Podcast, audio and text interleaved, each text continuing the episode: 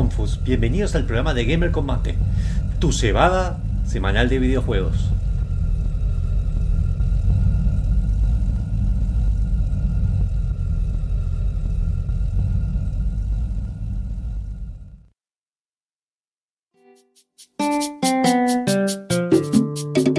Hola, ¿qué tal? Sí, eh, sábados 19 horas arranca el programa de videojuegos por excelencia de la radio UTN 94.5. Mucho gamer, mucho vicio, mucha sapiencia, mucho mate. Y arrancamos.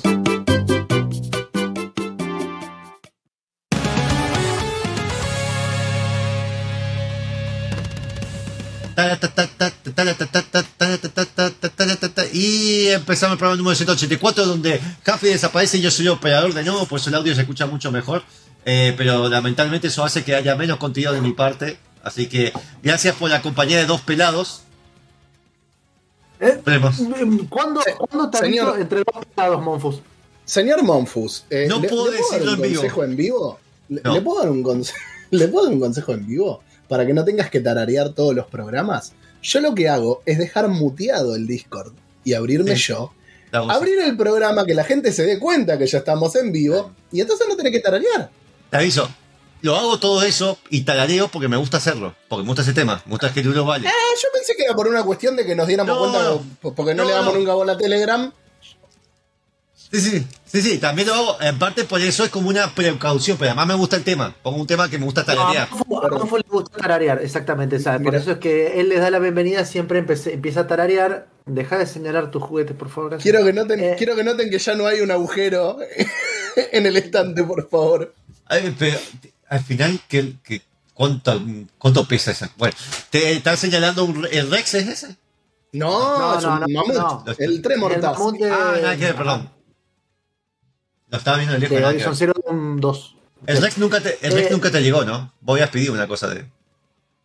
No, no. Ah, a ver, eh, el Horizon, el primer Horizon tenía una, mm, una tronador o Thundershow, como le quieran llamar, dependiendo de la región, que era el tiranosaurio robot, pero esa eh, yo no la conseguí nunca. Si lo hubiera conseguido, me lo hubiera comprado. Dicen, me dijo Charlie que él la vio y casi la compra y que era más grande que esta.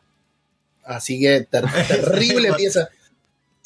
No, no, no, uno, uno no puede hacer un programa. No me- Eh, boludo. Por las dudas no digas nunca la palabra zona. El chacho está pesado con esa palabra.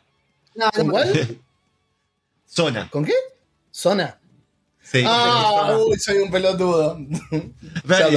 Sí, no, no lo digo. Está. Bueno, eh, le damos bienvenidas a todos al programa número 184 de Gamer Combate, donde vamos a tener eh, noticias eh, reservados por dos y, y Monfus que está bailando, está feliz, está contento. No, me estoy sacando la espalda.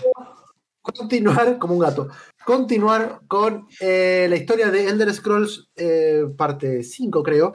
Así que si quieren escucharnos hablar de eso, si les interesa, si no les interesa, por ahí les, interesa cuando empezamos a hablar, y si no les termina interesando, también tenemos música, tenemos eh, cámara fuera de foco, como lo acaban de ver, este, y recuerden que nos pueden encontrar en todas nuestras redes sociales como Gamer Combate.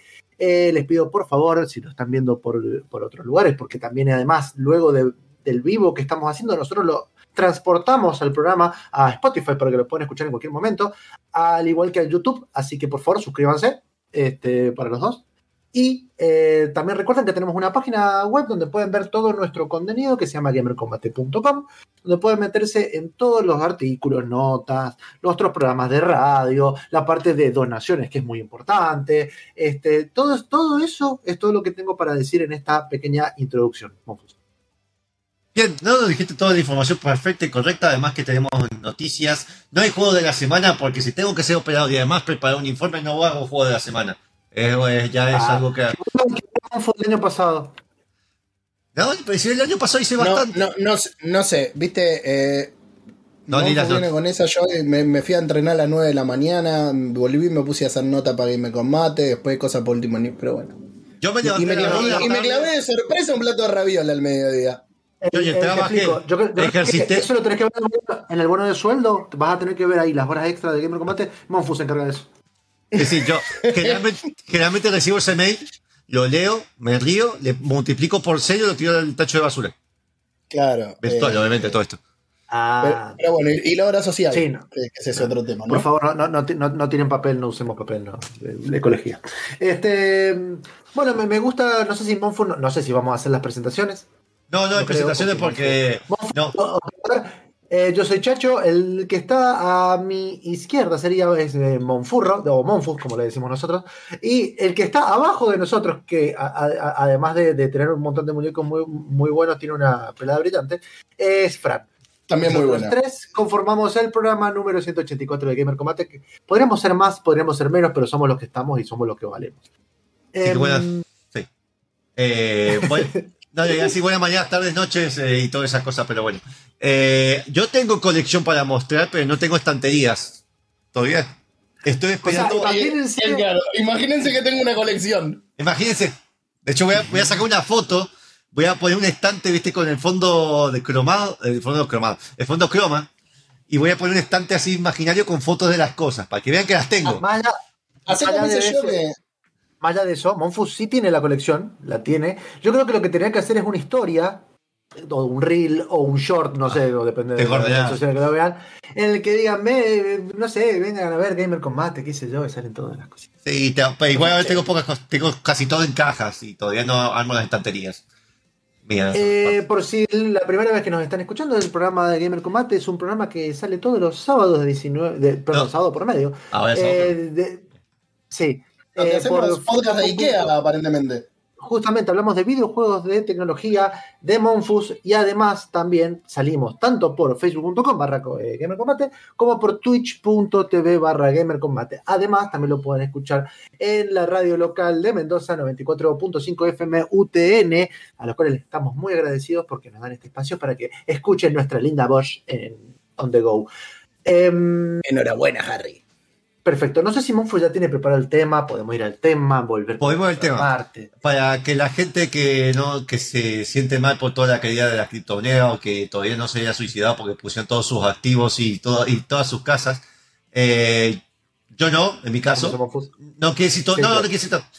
Compré cuando estaba en 42, compré cuando estaba en 30, pero bueno, los tengo Puso- igual. Y puso toda su colección en, en, en, En criptos. A- Antes y después del programa, Monfu lloró. No importa cuando, le- cuando escuches esto. No, no importa, y no importa, no importa el motivo, no importa el motivo, que puede que esté todo bien y, y sí, estoy- ese, de hecho, ese rincón que ven ahí eh, está reservado rincón para de llorar.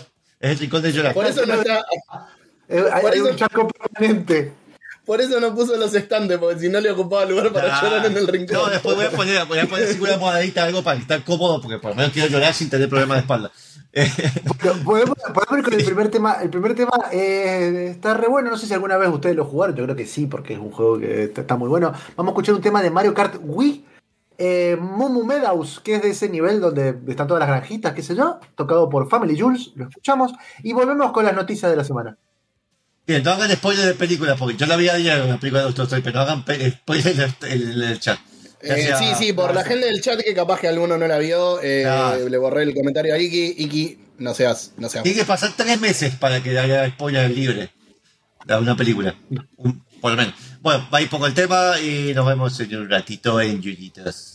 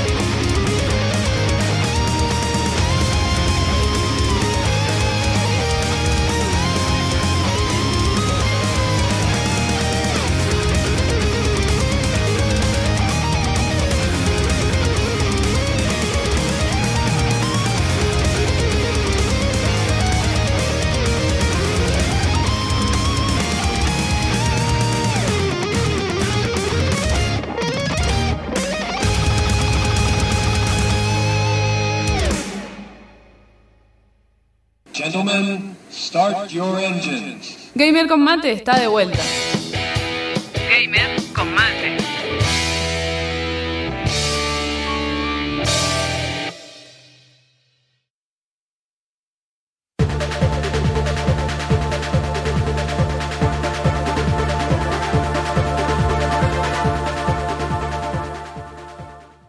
Me encanta poder manejar un poco el audio y saber que se está escuchando bien, a pesar que ustedes no lo escuchan. Hola, personas, sí, tengo fibra, tengo cobre, así que si alguien quiere. No puedo pasar direcciones de mi departamento por obvias razones, pero. Redoxeado. Pero que, si- que quisiera empezar, si alguien conoce un grupo de mafiosos que podamos apretar para que la gente del 70% de edificio acepte fibra óptica, me vendría joya. Eh, Yo- eh, eh, explícame. eh, explícame una cosa. Esto no es off topic porque nada, es un podcast de videojuegos y tecnología, así que es como que está. ¿Qué- ¿Bajo qué concepto la gente en pleno siglo XXI no quiere fibra óptica? Eh, primero, desconocimiento. Eh, yo les presenté. eh, segundo, que hola administradora, que me cae, no me cae mal, sino que es vaga. Eh, tercero, eh, Mm, a mí sí. sí, sí, a mí me cae un poco mal, no quiero decirlo, pero bueno. Eh, y- eh, digamos que son esas personas que son. No les puedes decir más que ella. Entonces, te que hacer que la idea parezca que son de esas personas.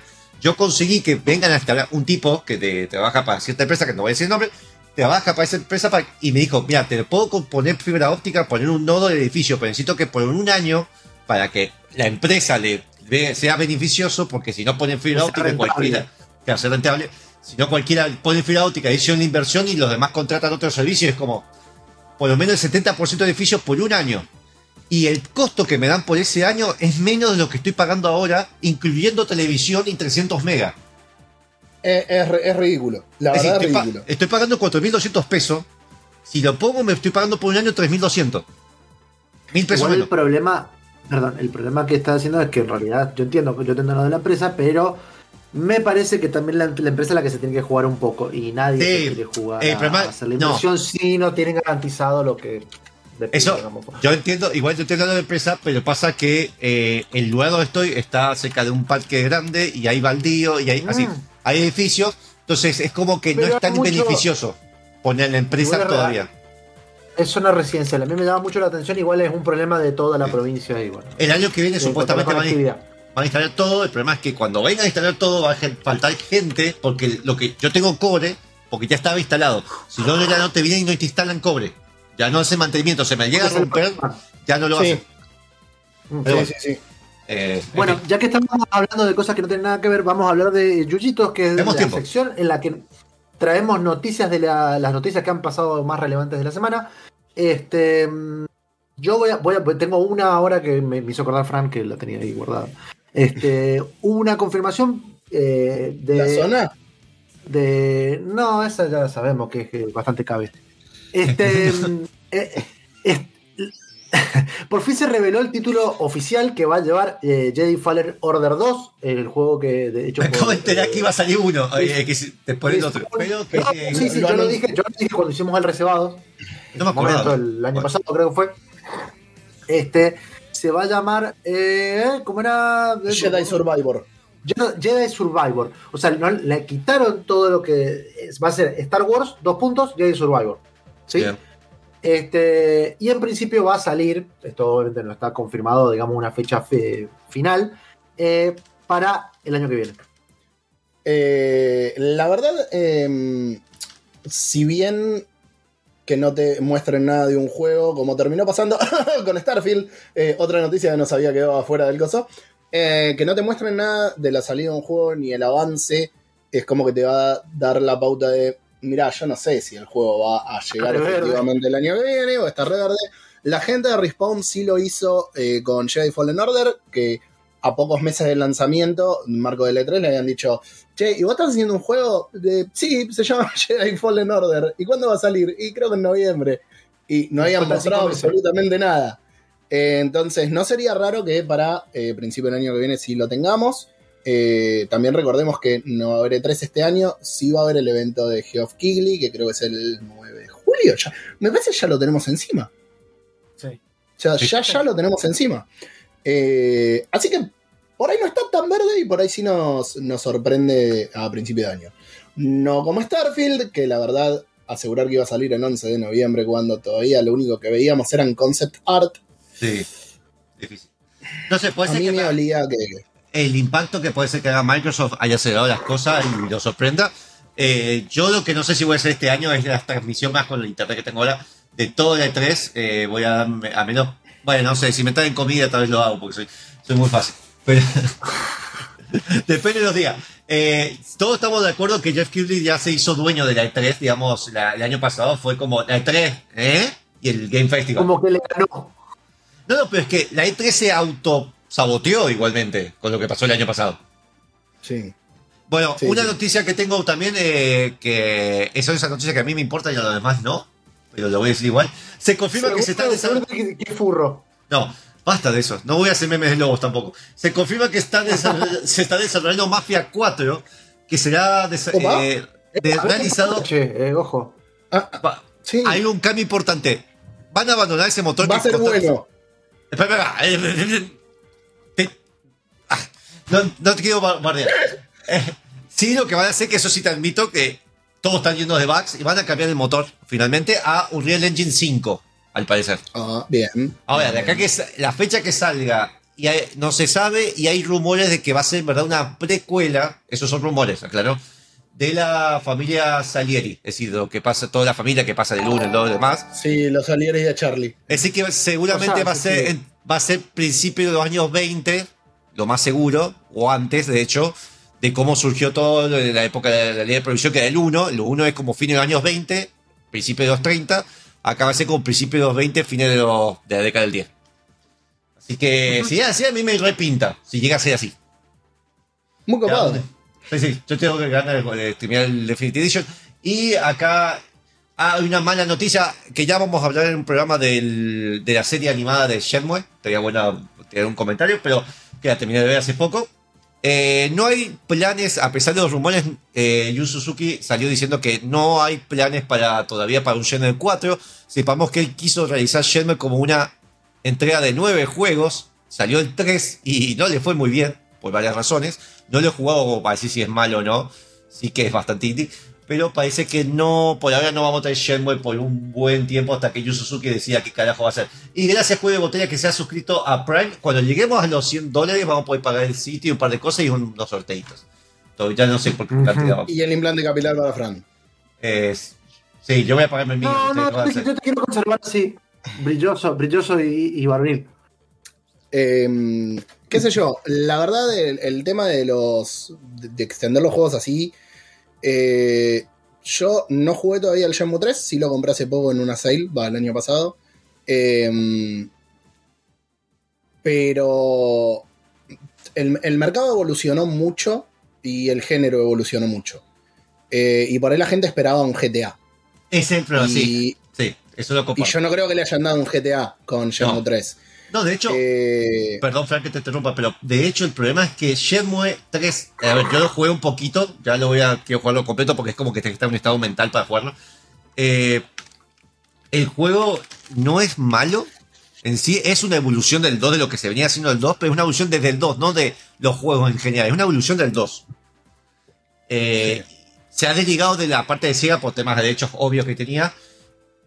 Pero por lo que he escuchado, la gente le ha gustado. Si lo que les gustó Shenmue, les gustó el 3. El problema es que la gente se ha, se ha fanatizado con el tema de Shenmue, viste, quedó tan mítico Shenmue por varias Sí. razones, que la gente que realmente muchos que dicen haber jugado Shenmue no jugaron Shenmue, o creen que es un Yakuza. claro. Cuando es una Claro, lo historia de jugado como yo, que lo jugué eh, las primeras dos horas. Y, y Yo me no lo voy a terminé. Claro, yo me lo terminé y, y posta que es una experiencia rara jugarlo. Eh, Hmm. Es raro. Por eso, por, por eso Monfut eh, llora en las esquinas. No, no, eso es otra cosa. No, eh, no, es un juego que es- siempre digo lo mismo, es el mejor, peor juego de la historia. O sea, es como, es como The Room, la, la- la película esa de, ¿De cuál? de culto que está Pasa- que la gente lo ve. Pasa que eh, yo creo ese sería un, un tema por ahí eh, lindo, lindo para un programa, ¿no? Y que tiene mucho que ver con cómo envejecen los juegos. Cuando vos sentás las bases eh, y, y armás to- toda la, no la infraestructura, bueno, toda la base para lo que va a venir después o el punto del cual pueden evolucionar, eh, no quiere decir que necesariamente haya sido bueno, pero al haber cambiado tanto, al haberte ofrecido esa posibilidad tipo simulación, donde tenías trabajos, horas, cosas que tenías que ir, ir y venir, yo creo que hoy cualquiera que se pone a jugar Shenmue, y eso que están eh, el Los 1 y el remaster. 2, o sea, Y está venía a jugar. eh, por eso lo del el remaster me refería. Ah. Eh, que ahora yo me compré la Dreamcast, lo puedo jugar en la Dreamcast. Mm, Eh, te, va, te va a doler, ¿eh? Sí, me va a doler mucho, pero, eh, pero lo quiero probar, porque tengo una de las copias de ¿Y qué? ¿Cómo? Eh, pero es como que, nada, o sea, hay mecánicas que no van a estar tan No, buenas. no, pero. Y en Sí. su momento fueron revolucionarias porque era algo completamente nuevo, distinto. Pero no le fue bien. Es decir, en su momento se terminó siendo de culto. También pasó con el Symphony of the Night, pero el Symphony of the Night lo jugás ahora y no lo sentís así. Eh, Shenmue es, es algo que yo creo que cualquier game, siempre digo lo mismo, pero lo repito mil veces, es cualquier gamer lo debe jugar, así que le importe la historia y la evolución de los videojuegos, porque es un punto de quiebre de la industria, pero no de esos de que se vuelven populares, que sé yo, Skyrim fue un punto de quiebre también en la industria, pero se hizo masivamente popular, Shenmue no. Eh, así que muchas Sí. de. En fin, eh, yo no sé si quedan más noticias. ¿Tienen más Bueno. noticias? Sí, ten- tenemos varias noticias. Dale. Otro que viene con fecha de lanzamiento, y esta sí fecha de lanzamiento confirmada, es Dead Space, eh, Dead Space, uy, no puedo ni hablar, que eh, el otro día tuvo un, un live stream de los de, de Art Developer, eh, donde mostraron cómo fueron trabajando todo lo que es eh, ítems, locaciones, eh, construyéndolo desde la base del juego original, por ejemplo, los tanquecitos de oxígeno, mantener la misma forma, pero cambiarles la estructura estética y funcionalidad.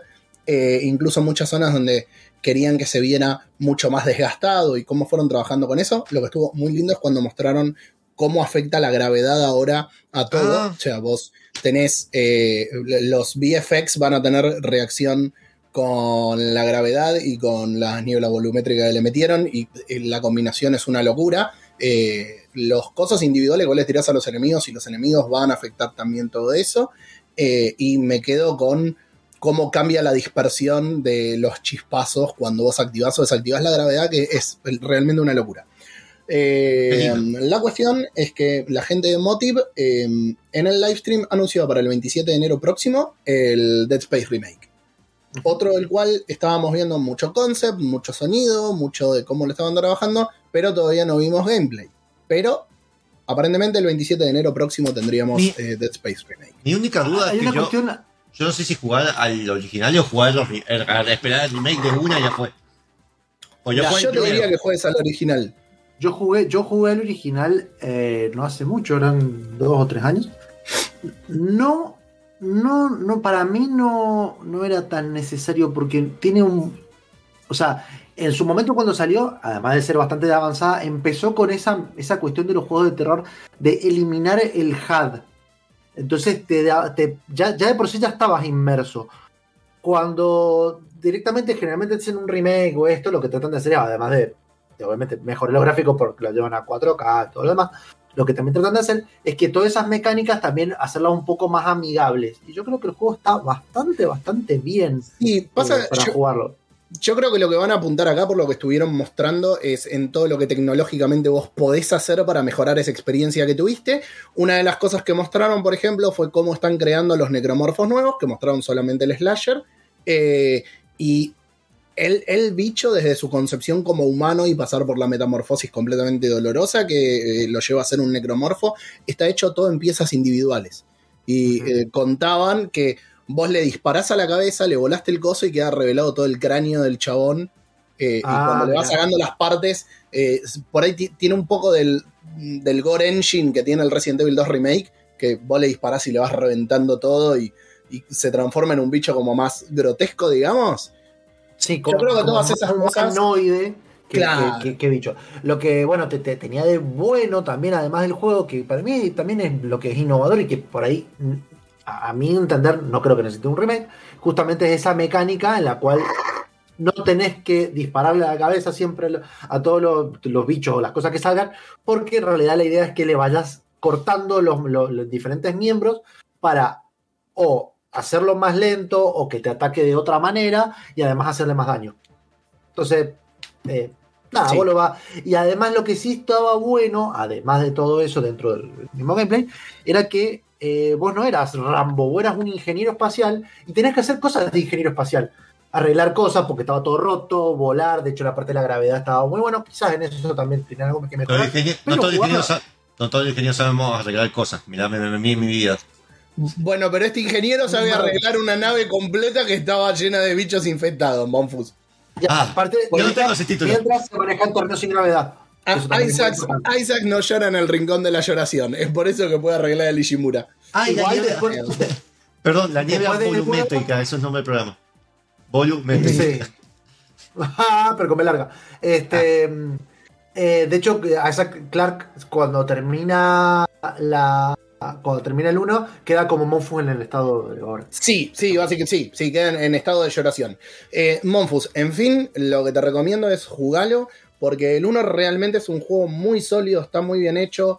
El único problema que tiene es que eh, Isaac Clark no habla en todo el juego, cosa que me molestó mucho, cosa que sí van a corregir ahora, como hicieron en el 2 y en el 3. Eh, también se profundiza mucho en la narrativa, aparentemente, para la remake, eh, que eso está bueno, porque el Dead Space por ahí hacía un muy buen laburo en lo que era el terror. Fue el primer survival horror en muchísimos años y Sí. realmente cambiaba No, un no, montón de mecánicas. Eh, claro, fue, fue el que empezó a, re- a revitalizar de nuevo el, el horror. Eh, o uno de los que. Ojo con Eh, acción. Lo que sí, el juego va a cambiar el lore en sí. Es como que va a ser totalmente otro punto de vista de otras cosas. ¿Va a apuntar a otro lado? O... Lo que se sabe de momento es que está reconstruido desde cero el juego, pero es una remake del original. No sé si incorporarán más cosas. Mira, si evitan, el- evitan que de alguna manera tengan que hacer un remake del 3, yo estoy contento. Vos sabés ¿Qué? que el, el 3, si bien la mitad del juego en adelante se nota que lo agarró EA y que cambiaron la, eh, el- la importancia del juego, a mí la historia en general me gustó mucho. Pasa yo no había jugado el DLC, porque mi política era no comprar DLC, y después me enteré que, leyendo sobre el DLC, que lo que quedaba muy cerrado y muy bien en el final del 3, en el DLC se lo, daban, Sí. lo tiraban al piso, no les importaba nada, y lo dejaban abierto un 4 que nunca hubo. Yo Y me quedo con el final del 3 y para mí está bien. No sé, para mí era una reiteración, o sea, el gameplay era aburrido. Lo único, lo único bueno es que podías jugar de a dos y podías crear tu armita, pero la verdad El que si eso lo hubieran hecho en los otros dos, yo no me Sí, yo, yo el único terminé el Dead Space 1 y el de Wii. El de Wii me acuerdo que estaba bueno, más la escena final, que de hecho, que de hecho ganó un premio porque era un juego de Wii donde en un momento. A ver, lo van a hacer un remake de un juego viejo, puedo spoiler, ¿no? Es un juego muy viejo. Eh, No. Ganó un premio. Por esa Yo no lo jugué. Ganó un premio. Espera, Yo no lo jugué. Bueno, una escena muy grotesca, no voy a dar detalles, donde con la Wii tenés que hacer una forma de serrucho y amputarte. Nada más. Ah, muy bueno. Y es muy grotesco como lo tenés que hacer, y es muy al final. Eh, es lo que pasa un poco antes de Dead Space. ¿Por qué pasa lo de Dead Space? De hecho. Sí, sí, Eh. sí, es la, el, el Ishimura antes de que llegue. Sí, es el Bueno, Prometheus este- de Alien. Eh, bueno, Tenemos un minuto más. No sé si hay alguna noticia. Sí, eh, un, un par más. Eh, Gotham Knights también anunció su retraso. Iba a salir este Ah. año y aparentemente ya no sale. Mostraron un gameplay bastante extendido de Nightwing y de Red Hood. Yo tengo un poco una relación amor-odio con esto. Me encantó, la me encantó el tema de la corte de los búhos. Me encantó eh, a dónde van a ir y, tenía mucha intriga después del final de Arkham Knight. Pero la realidad es que la serie Arkham eh, revitalizó, ya que hablábamos de antes del survival horror, revitalizó los juegos de acción, eh, sentó una base de cómo los juegos de superhéroe tenían que ser, tomó muchas cosas de los Spider-Man viejo y lo llevó a otro nivel, hizo cosas nuevas, y Spider-Man tomó muchas cosas del Batman y hizo cosas nuevas. Con este juego, que encima lo patearon para la Next Gen y sacaron las versiones de consolas eh, de actual generación, bueno, de generación pasada, pues ya estamos Pasada. en la, en la corriente, eh, no vi algo que vos me estés diciendo, esto es Next Gen, para nada. Eh, y no lo solo único- eso, Te, te quería preguntar justamente por eso, porque uno de los puntos importantes era que vos podés jugar toda la campaña en cooperativo, pero hubo un tweet de no me acuerdo qué empresa que lo, que lo estaba promocionando como que podías jugar hasta de A4. No, no sé si lo confirmaron. hubo una, una captura, eh, creo que de PlayStation Network, que no se sabe si fue falso o no, porque después la cambiaron, que decía cuatro jugadores y después se cambió por dos. Eh, O sea, que debe haber, va- puede haber sido un error. Co- cooperativo de dos seguro que hay. La verdad sería medio tonto de si tenés cuatro jugadores no te dejen jugar de a cuatro. Pero no lo sé. La verdad no lo sé. Lo que sí me hace mucho ruido es que no vi absolutamente nada que sea demasiado novedoso. Eh, porque tenés escenas en moto, que ya teníamos el Batimóvil. Las escenas de combate. No sé, realmente no vi nada next gen en cuanto al mundo que mostraron. Y no vi nada novedoso en cuanto al combate. Y eso me parece. No quiere decir que vaya a estar mal, porque los Batman estaban muy bien, eran muy divertidos, pero es como. ¿Qué hicieron todos estos años? Eh, no sé. Bien. La, Ampliaremos. la batiseñal que estoy mostrando en este momento dice que hay que ir a una tanda para reservados de Contra Ultimate Edition. Gracias. eh, tanda, eh, que recuerden, sacaste. si nos están escuchando por Facebook y por Twitch, que volvemos en 30 segundos. Y los que no nos están escuchando, un poquito más. Ahí, ya volvemos.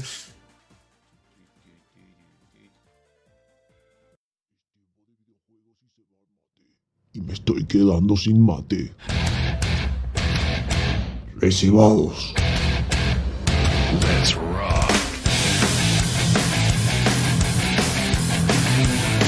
Tan, tan, tan. Como me encanta este tema, que tengo que cortar ya, si no, Sí, cojo de los derechos. sí, de hecho, hay, hay muchas cosas que para YouTube no, no sé si las van a escuchar, pero qué lindo, qué, qué- qué lindo el tema. Bueno, y vamos a hablar de un juego que yo, yo en, en su primer momento, para mí fue un problema de, tuvieron un problema de marketing, se llama Control. ¿Sí? De hecho, si Ah. ustedes lo buscan por, por internet, no, no, que lo buscas por internet y Control te salen un montón de cosas, tenés que poner Control Game o Control Remedy para realmente buscar y encontrar qué es lo que es. Para mí eso sí fue un problema hasta de marketing que tuvieron eh, la gente de Remedy. Eh, el Acá juego del por- que vamos a hablar, Perdón. primero, eh, antes de empezar, hemos hablado en algún momento, sí. No, te iba a decir, eh, voy a mostrar bueno, el trailer y todo eso, y acá me Licky me está cagando a pedo porque dije que le spoileé el final. No es el final, es una escenita chiquita que no tiene nada que ver con, un montón de cosas. Si no, yo, te- yo hace- te paso por privado, te paso la dirección de Monfo y le vas y le pegas. Tiene 13 años el juego, no me jodas. Sí, bueno, y vos tenés treinta y pico y así estás. Bueno, eh, vamos a hablar de un juego. Es un juego eh, que fue desarrollado por Remedy Entertainment. Es un juego que eh, está catalogado de acción y aventura en tercera persona. Eh, y Sí. lo importante de este de, de- de control, que lo hablamos un poco cuando vino Julia, es que de alguna manera Remedy hizo como si fuera un universo, ¿sí? Y este juego es el que vincula a otros juegos que tienen el mismo, el mismo estudio, como por ejemplo eh, eh, Quantum Break Alan eh, Quantum Break. Y más importantemente eh, Alan Wake. ¿sí? Ya eso lo vamos a hablar más adelante, de hecho si no nos referimos al, al- al podcast, que no tengo el nombre, donde lo, lo dijo Julia y lo hablamos un poquito en su momento. Este, mm, el juego eh, se lanzó, no creo que no lo dije, el 27 de agosto del 2019, salió para PlayStation 4, Xbox One o Xbox One, este, y, y para PC. O Juan. Este, luego, luego tuvo dos, dos expansiones, que la primera se llama The Foundation, ¿sí? que esta salió eh, el 26 de marzo del 2020, y la segunda expansión que se llama, es una sigla AWE, ya vamos, yo voy a explicar por qué, pero lo importante es AWE, se lanzó el 27 de agosto de ese mismo año y con eso como que culminaron lo que te querían contar con eh, Control. Em, ¿De qué se trata el juego? No sé si Monfus creo que ya lo está poniendo, yo no estoy viendo Sí. el, el vivo, Sí, sí. está poniendo lo, lo hermoso. Eh, nosotros eh, vamos a controlar a eh, una pelirroja, de eso, por, por eso es que empezó hablando Julia de esto, eh, se llama Jessie Faden, que eh, de repente nosotros empezás el juego y directamente te pone enfrente de un lugar que se llama eh, el, La agencia de control. o la Agencia Federal de Control, ¿sí? el FBC en, en inglés, porque es Federal Bureau de Control. Este que es una. Si bien lo tenés que ir descubriendo en el juego, pero lo importante es para, para de qué se trata. El Buró de Control es como si fuera una agencia secreta de- del gobierno, ¿sí? Que se dedica a estudiar eventos paranormales, ¿sí? En particular, nosotros cuando vamos a ingresar, lo que, lo que empezás a ver, que no tenés armas, no tenés nada, de hecho se ve muy, muy lindo y se ve muy fluido también, porque realmente el único mapa que tenemos es adentro de un edificio, ¿sí? un edificio de oficinas. Este, No salís nunca. aburrido, Cuando lo estoy con, no, cuando lo estoy contando parece muy aburrido, pero obviamente tiene sus, sus vericuetos. Este, y no hay nadie. ¿sí? Eso es lo más importante. Empezamos a descubrir porque todo el tiempo es como que eh, Jesse va como relatando lo que va pasando. O sea, nosotros escuchamos como la voz en la cabeza y eh, nos encontramos con un, en, en un momento con un, eh, con el, el, eh, conserje que está limpiando una de las oficinas y, y Jesse le dice, vengo a, a- como a, a la propuesta de trabajo que me hicieron. Ah, sí, tenés que seguir por allá. Dice, seguí el ascensor y vas a llegar. Bueno, seguís el ascensor, seguís sin encontrar a nadie. De repente seguís pasando porque nada te impide ir hasta, o sea, salvo algunas puertas cerradas, pero nada te impide continuar hasta que encontrás el, em, como el despacho del director de, de- de esta, de, esta, de esta agencia, muerto en su escritorio y un arma en el piso. ¿sí? En el momento en que tocas el arma en el piso, ¿sí? que es parte del, del- del juego, ahí es como que descubrís un mundo. Primero que estás tele- se te teletransportan como si fuera otra realidad en la cual hay un Cubitos. ser que te está dando órdenes, que es como un triángulo, que de repente después descubrimos que es el consejo, se llama, que son como diferentes seres que, que le daban órdenes al director y que dicen que a partir de que vos tocaste ese arma y el arma te permitió que la, que lo usaras, vos te has convertido en el director de- del, del Buró de Control. ¿Entendés? O sea, que vos entraste como, sí, vi un anuncio en el, en el- en el diario y de repente sos el director de una agencia eh, gubernamental que eh, investiga sucesos paranormales. Eh, bueno, Bien. ahí descubrimos que el arma no solo no tiene balas, sino que lo que hace es disparar balas psíquicas, este, y de hecho es un arma que se va como modificando, ¿sí? Sino que es parte del, del juego y la mecánica es que cada vez que nosotros disparamos, tenemos que esperar como una recarga del cooldown, digamos, del arma, para que se vuelva a cargar y sigamos disparando. O sea, no tenemos balas, pero tenemos que esperar. Y apenas salimos de ese lugar, empiezan a aparecer, a teletransportarse unos seres que son como si fueran los guardias de seguridad o, la, o los personal de administración, que está como poseído por una niebla roja, ¿sí? Eh, a medida Bien. que vamos con el juego, eh, con el juego, descubrimos que eso se llama The His, ¿sí? Que tiene como esa cuestión así de, de que no, no el nombre no te dice mucho, pero en realidad es como un susurro todo el tiempo que te está, está susurrando, y es una, una entidad paranormal que se ha apoderado de todo, eh, una, perdón, eh, una entidad paraplanaria sería, porque es, de, es paranormal y de otros planos, este, que se ha apoderado de todo el edificio y de la gente que vive ahí. Y nosotros lo vamos a compartir porque, uno, somos el director, dos, eh, en realidad parte del juego también transcurre, que es la, la historia personal de, de Jessie, es porque ella va a- al buró de control porque está buscando a su hermano, que le dijeron que estaba ahí, que ella lo había perdido de cuando era muy chiquito porque tuvo un, un evento paranormal y se separaron, ¿sí? ¿Lo Y además- separaron, ¿Lo separaron, o lo, lo pusieron o como desapareció? Lo separaron, no, lo separó, lo Lo separó, se, separaron. lo llevó, se lo llevó el gobierno. Ah. Este, y ella descubre que está ahí. Y además, y esto también es como parte de la historia, no solo nosotros escuchamos los pensamientos de Jesse, sino que siempre estamos, está como Jesse, que es el protagonista, hablando con otro ser que descubrimos en este juego, que es eh, cuando tuvieron ese evento, cuando se separó con el hermano, una entidad también de otro plano se apoderó de Jessie y es como si tuviera un alter ego que todo el tiempo está hablando con ella y que le deja tener algunos poderes psíquicos que vamos a usar en el juego, eh, que no sé si Monfo los está mostrando porque la verdad que Sí, sí, del juego es genial. Perdón, Eh, ¿te puedo hacer sí. una breve interrupción? Eh, Por supuesto. Porque me acaba de aparecer algo en el feed que yo no había visto. Eh, al final del live stream del otro día de Dead Space, si quieren ver, hay gameplay del juego. No es que no mostraron nada.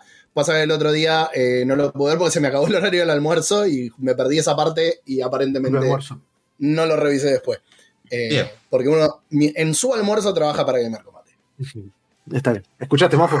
Sí. Bueno, Eh, este, otra cosa. mm, Perdón, una. No sé si. Es decir, no quiero mencionar porque yo quiero meter la pata, pero la conexión que tiene con otros juegos que no voy a mencionar. Igual lo mencionamos Lo voy a decir más adelante. Pero. Lo voy a decir eh, más adelante es, porque- no es spoiler. Es decir, saber que tiene esa Yo el segundo DLC no lo jugué, avísame y, No, no, sé. no, no, spoiler, yo- no- lo, lo único que voy a hablar es de qué se trata, en realidad, porque todo, todo tiene una historia y es importante la historia para esto. Este, un poco se corta la transmisión, Monfu, es hermoso el, el cable, Bueno, eh, por favor. no, bueno, Eh, GamerCombate.com barra donaciones, por favor, va a aparecer un cartelito cuando donen eh, y pónganle, por favor, para que Monfu ponga fibra óptica. Gracias. No, es que no es un tema que yo no quiero, es un tema que hay que contratar unos sicarios para que aprieten el edificio. No, no, vos, cállate, que donen igual y después vemos qué pasa. Plata igual, hermano, es lo mismo. Este, muy bien. El juego nosotros vamos a usar disparos, o sea, un, shooter de tercera persona, así, con nos movemos, qué sé yo, con un poco de, cobertura, sí. De hecho, si no nos cubrimos, eh, nos vamos a morir bastante rápido. Eh, en el cual nosotros vamos a tener, si bien solo tenemos un arma, que es esta arma que se llama arma de servicio, a medida que vamos jugando vamos a desbloquear como diferentes modos del arma, el arma va a mutar y nosotros podemos cambiar entre, rápidamente entre dos diferentes configuraciones del arma para hacerlo como por ejemplo que dispare un tiro muy fuerte, tipo francotirador, eh, para que dispare como una ametralladora, para que dispare como una escopeta y eso va a afectar la cantidad de balas que me quedan y demás. ¿Y para qué haces mientras estás recargando? Bueno, eh, obviamente tenés poderes psíquicos que vas descubriendo y que están muy bien hechos en el juego porque a diferencia de otros, por ahí de, de otra eh, cuestión de ciencia ficción, todo lo que hace tiene que ver siempre con, eh, con la telequinesis. ¿sí? De hecho, el poder principal y de hecho el que más está OP es el poder de telequinesis, donde uno podemos agarrar algo del entorno o destruir algo del entorno para arrojárselo en la cara a algún enemigo. Este, pero todos los poderes, por más de que después levitamos, eh, tenemos un escudo, todo tiene que ver con la telequinesis y diferentes manifestaciones de esta. Em, bueno, eso en cuanto a, digamos, al gameplay. Obviamente vamos a ver que el motor lo que permite es una destrucción total. Es muy divertido cuando llegamos como, como estas arenas que se van armando en los lugares, porque es como que vos entrás como a un lugar donde te encontrás con algunos enemigos y las puertas inmediatamente como que se te bloquean por esta entidad y tenés que empezar a batallar con los diferentes enemigos que van apareciendo. Este, hacen que de repente cuando termina todo, vos empezás a ver y ves todo destruido eh, y reventado y la verdad que lo hace, lo- o sea, como que lo hace mucho más orgánico que nivel en de otros juegos. destrucciones físicas brutal el juego.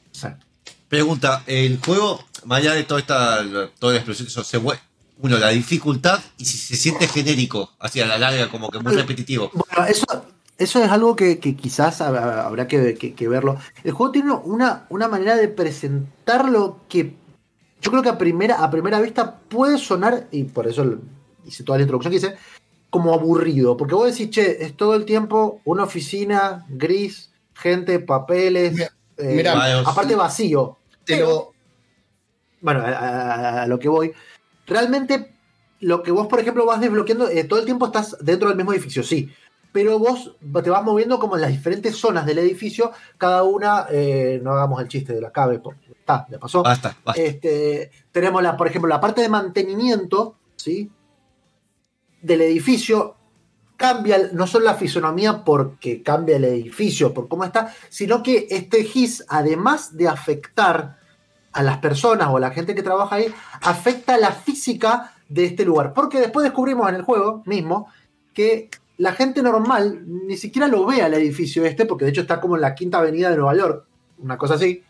Este, sino que el mismo edificio se llama, tiene un nombre especial que se llama la Casa Inmemorial o The Oldest House, o creo que hay otro nombre, la casa más antigua. Timeless House, algo así creo. Timeless House. Sí, es, es, eh, Oldest House se llama. Porque de hecho, la, el edificio mismo es un, un ser eh, interplanario ¿Qué? que además está afectado, es de otro, de otro plano, y todo el tiempo está afectado, además, porque se, se- vos vas desbloqueando como las zonas, eh, está, está afectado por el GIS, que es este enemigo que nosotros estamos todo el tiempo combatiendo, que hace que cuando llegas a una zona tenés que como liberarla de la presencia y altera la fisonomía, o sea que los cuartos se mueven de lugar, las cosas Para- se cambian. Ah, qué Para que te des una idea, para que te des una idea, y a ver si con esto queda un poco más claro, es como si fuera la mansión de Resident Evil, pero en lugar de estar en el universo de Capcom, es la escuela de Harry Potter. No, ya entendí. Es como que el edificio evoluciona y es parte como el enemigo en, pa- Sí. en pa- en sí. Igual eso que sea el No edificio. es un, ene- no No, es un enemigo. Sí, es como si fuera, es como si fuera un ser vivo, de hecho, eso es lo que quisieron hacer. Sí. Y de hecho, la parte de la, la- de la de lo que se han inspirado, se han inspirado en una novela ¿sí? de, una, de una casa que, que- una novela de ciencia ficción, en la cual decían que la, ca- la casa tendría como, como cuartos infinitos. ¿sí? Es una Ah, novela sí. de No, no, de hecho, no estaba Hay una casa que de hecho dice que está embrujada, que tiene. Bueno. que da muchas habitaciones por eso, pero bueno. Podemos seguir hablando de esto, pero antes de seguir, tema. tengo que hablar del tema que vamos a hablar. Y necesito un minuto para hablar de ese tema porque es muy importante. Resulta que, eh, como dijimos, este, este Remedy Entertainment lo que ha hecho es como un universo, ¿sí? En este universo, lo que crearon además es una banda virtual que se llama Old Ghost Gods of Asgard. Ah, sí, no, no, ok. Eh, es una banda virtual que en realidad está formada por otra banda real que se llama Poets of the Fall. ¿sí? En, realidad, toca temas, perdón, toca temas eh, en el juego de Alan Wake y en el juego de Control. En el juego de Alan Wake, de hecho, esta banda desaparece y de hecho, si ustedes buscan Old Ghosts of Asgard en, en Google, les va a salir una página, obviamente hecha parte del juego, eh, donde dice los pocos CD que largaron y que luego se desaparecieron y nadie sabe nada. Este, vamos a escuchar el tema Take Control, que de hecho está cortado, pero bueno, YouTube probablemente me lo va a reclamar derechos porque es el tema exactamente como es. Que se escucha el control en una parte que está zarpada del juego, eh, que lo voy a decir más adelante. Como ya. ¿Lo escuchamos? Vamos, Y volvemos. y volvemos.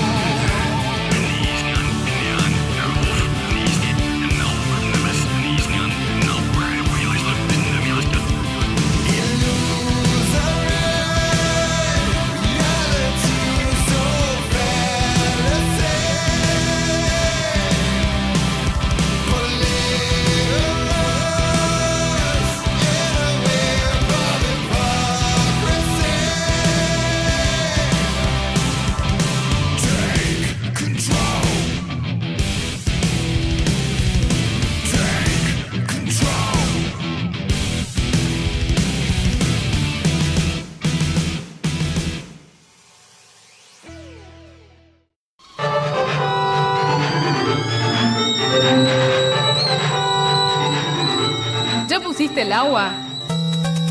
Gamer con mate está de vuelta.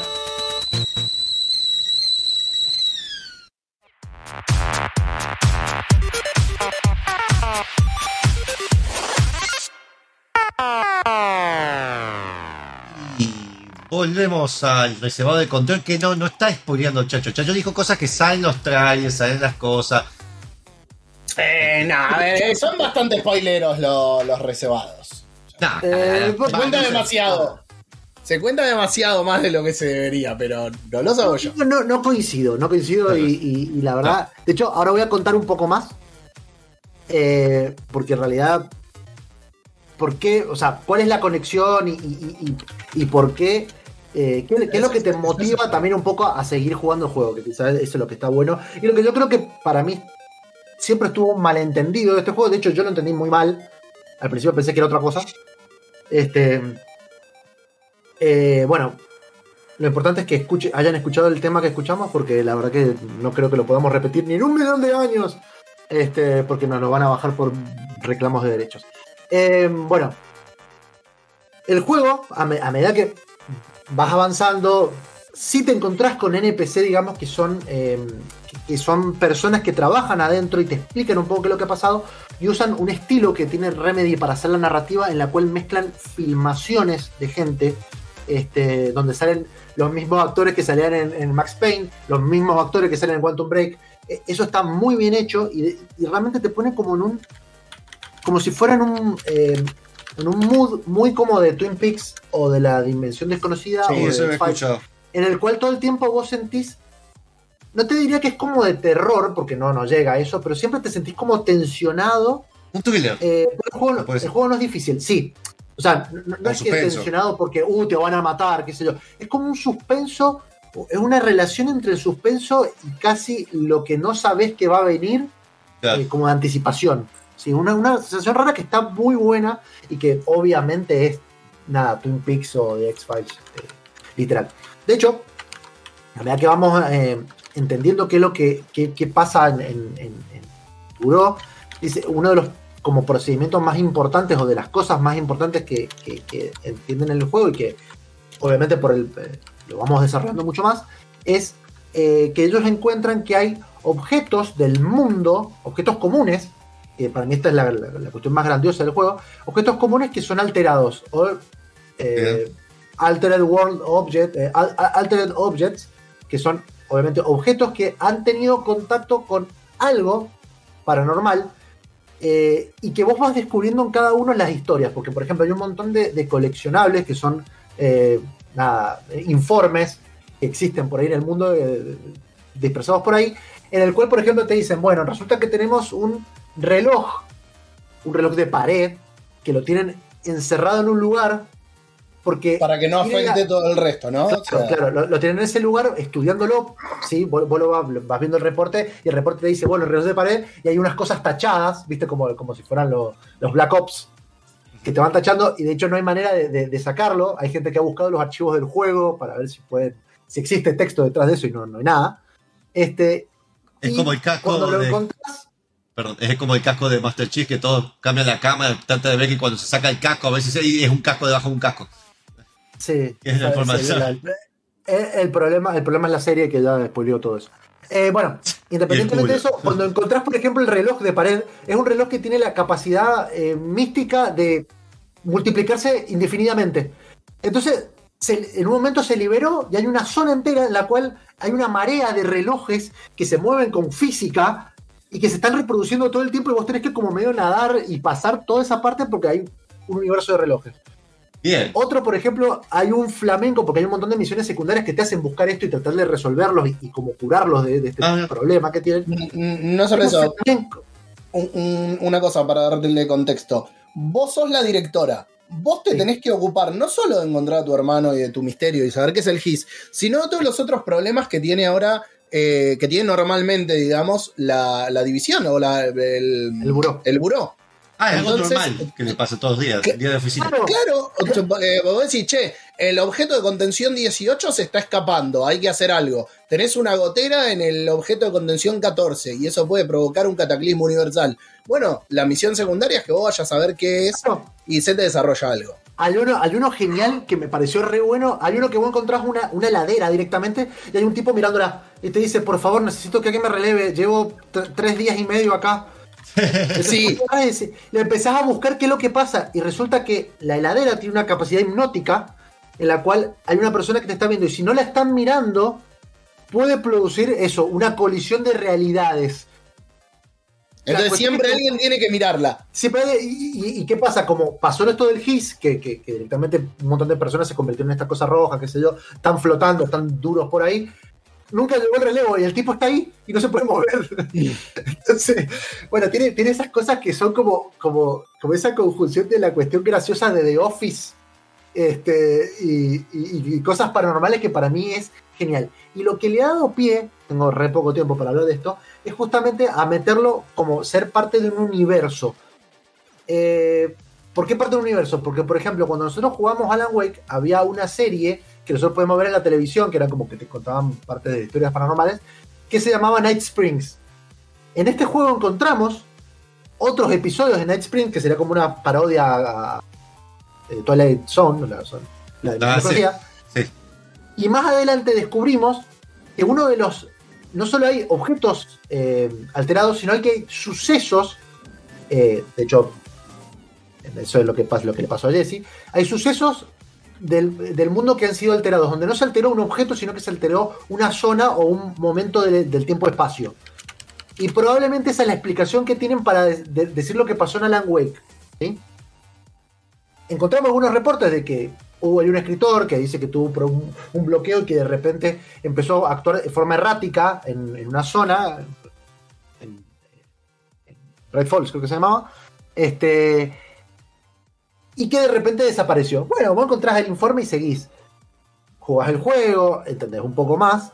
Jugás el primer DLC, por ejemplo, que el primer DLC eh, trata de ahondar un poco en lo que sería la casa misma, ¿sí? En cómo se generó, quiénes son los que la dirigen y demás. Y luego está el segundo DLC. El segundo DLC, como estaban todos estos datos, se llamaba AWE. Entonces todo el mundo pensó que era, ah, sí, Alan Wake Expansion. Ah. Van a hablar de Alan Wake. Pero, en realidad, dentro del juego, y esto es un juego de palabras, eh, evento del mundo alterado es Altered World Events. Bueno, igual, igual hice un poquito a propósito. Nunca lo aclaran a propósito porque es un juego de palabras. La realidad es que el segundo DLC sí es una conexión mucho más, eso lo dijo Julian en su momento, Sí. una conexión más, más plasmada y de hecho hasta te diría como un epílogo de lo que pasa en Alan Wake. Sí cambia un poco la mecánica porque acá por ejemplo eh, como que de alguna manera meten más la mecánica de, Alan Wake de, jugar con las luces y las sombras, ¿sí? O sea, para dañar a los enemigos tenemos que ilum- iluminarlos. Este, pero eh, se desarrolla todo en una parte que, tienen como especial para estas zonas donde lo que hacen es como tratar de reproducirlas y entender qué es lo que ha pasado. Eh, en resumen, el juego es como sería como el hub central de todos los juegos que, que- que va a llevar Red Dead Entertainment y que explican algo paranormal. ¿sí?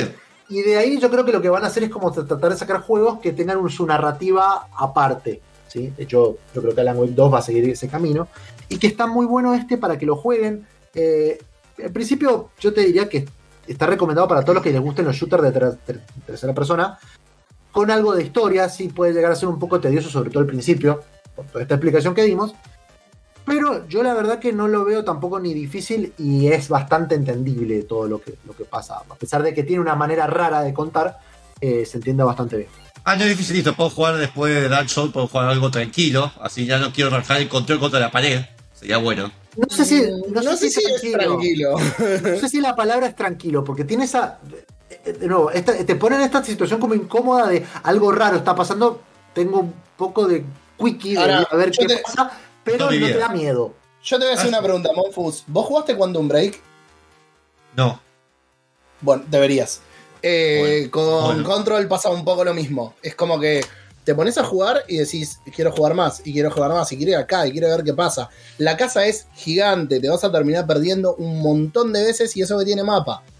Eh, mapa- no sé si es- es, es para orientarte, porque la verdad que tampoco es- Sí, no, no ayuda demasiado, pero es para orientarte. Debería como ayudar. Eh, yo no sé si es un juego que digas tranquilo. Es un juego diferente, o sea, es un juego de tiros. No, no, yo Eh, yo la, frustra- pero- yo la frustración. pero que tiene cierto componente de RPG, porque vos tenés que ir leveleando todos Ah, esos no poderes y tenés que ir eh, eh, metiéndole cosas al arma para hacerla más poderosa. Tiene algunos modificadores de estadística que vas encontrando a medida que cumplís misiones, que mata gente, mata gente, que, Bueno. que eliminás a estos que tienen el, el hit, ¿no? O que están poseídos por el hit. Eh, yo te digo, jugalo. Yo leo que le decía a Sí, Chacho, sí. eh, y me parece una constante en Remedy, es que los tipos no saben hacer finales, porque todos los juegos, Quantum Break, Alan Wake y Control, eh, no terminan. Onda, te dijeron, che, vinieron, te prendieron la luz y te dijeron, che, se acabó el juego, pero ¿me podés dar un final? No, no, ya se acabó el juego. Hay postcrédito, se acabó el juego, amigo, anda a tu casa y estaba riendo el conserje que lo queremos mucho en control porque es un capo. A ti. Eh, a ti, eh, te pasa a ti barriendo y te dijo, no, el juego ya se terminó. Me encanta porque me cae spoiler. Bueno, genial. Eh, después el chico que se. No, no, después- no, no, boludo. No, no, me no ofendí. termina por- así el me juego. ofendí. Me ofendí. No termina así el juego. Lo que me refiero es que no. O sea, el, el juego de repente se, se acabó y, y no tiene final. Bien. El que no tenga final es un spoiler. Vamos, a- vamos igualmente a la tanda, que si no, Jaffi me pega. Vamos a la tanda y volvemos con Monfus que va a hablar de Elder Scrolls. Ahí va a haber spoiler, le aviso. Pero... Sí, pero No, eso bueno. me chupó un huevo. Ahí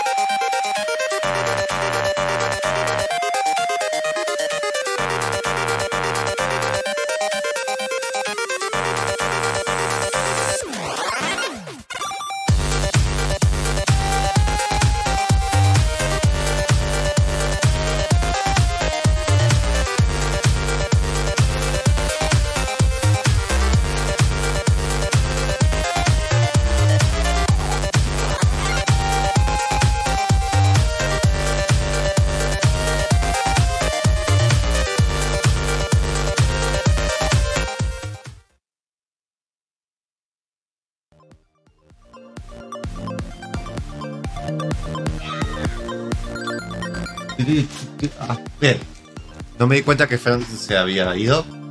Eh, no, Están están en el baño. Igual todos pueden ir al baño, se pueden ir a hacer un mate, están completamente permitidos. Porque ahora tenemos un mateando con Monfus. es porque le interesa. estar, eh. Me ofenden hasta con eso. explicando la historia de la historia de Elder Scrolls parte 5. Mira, increíblemente llevamos 5 partes.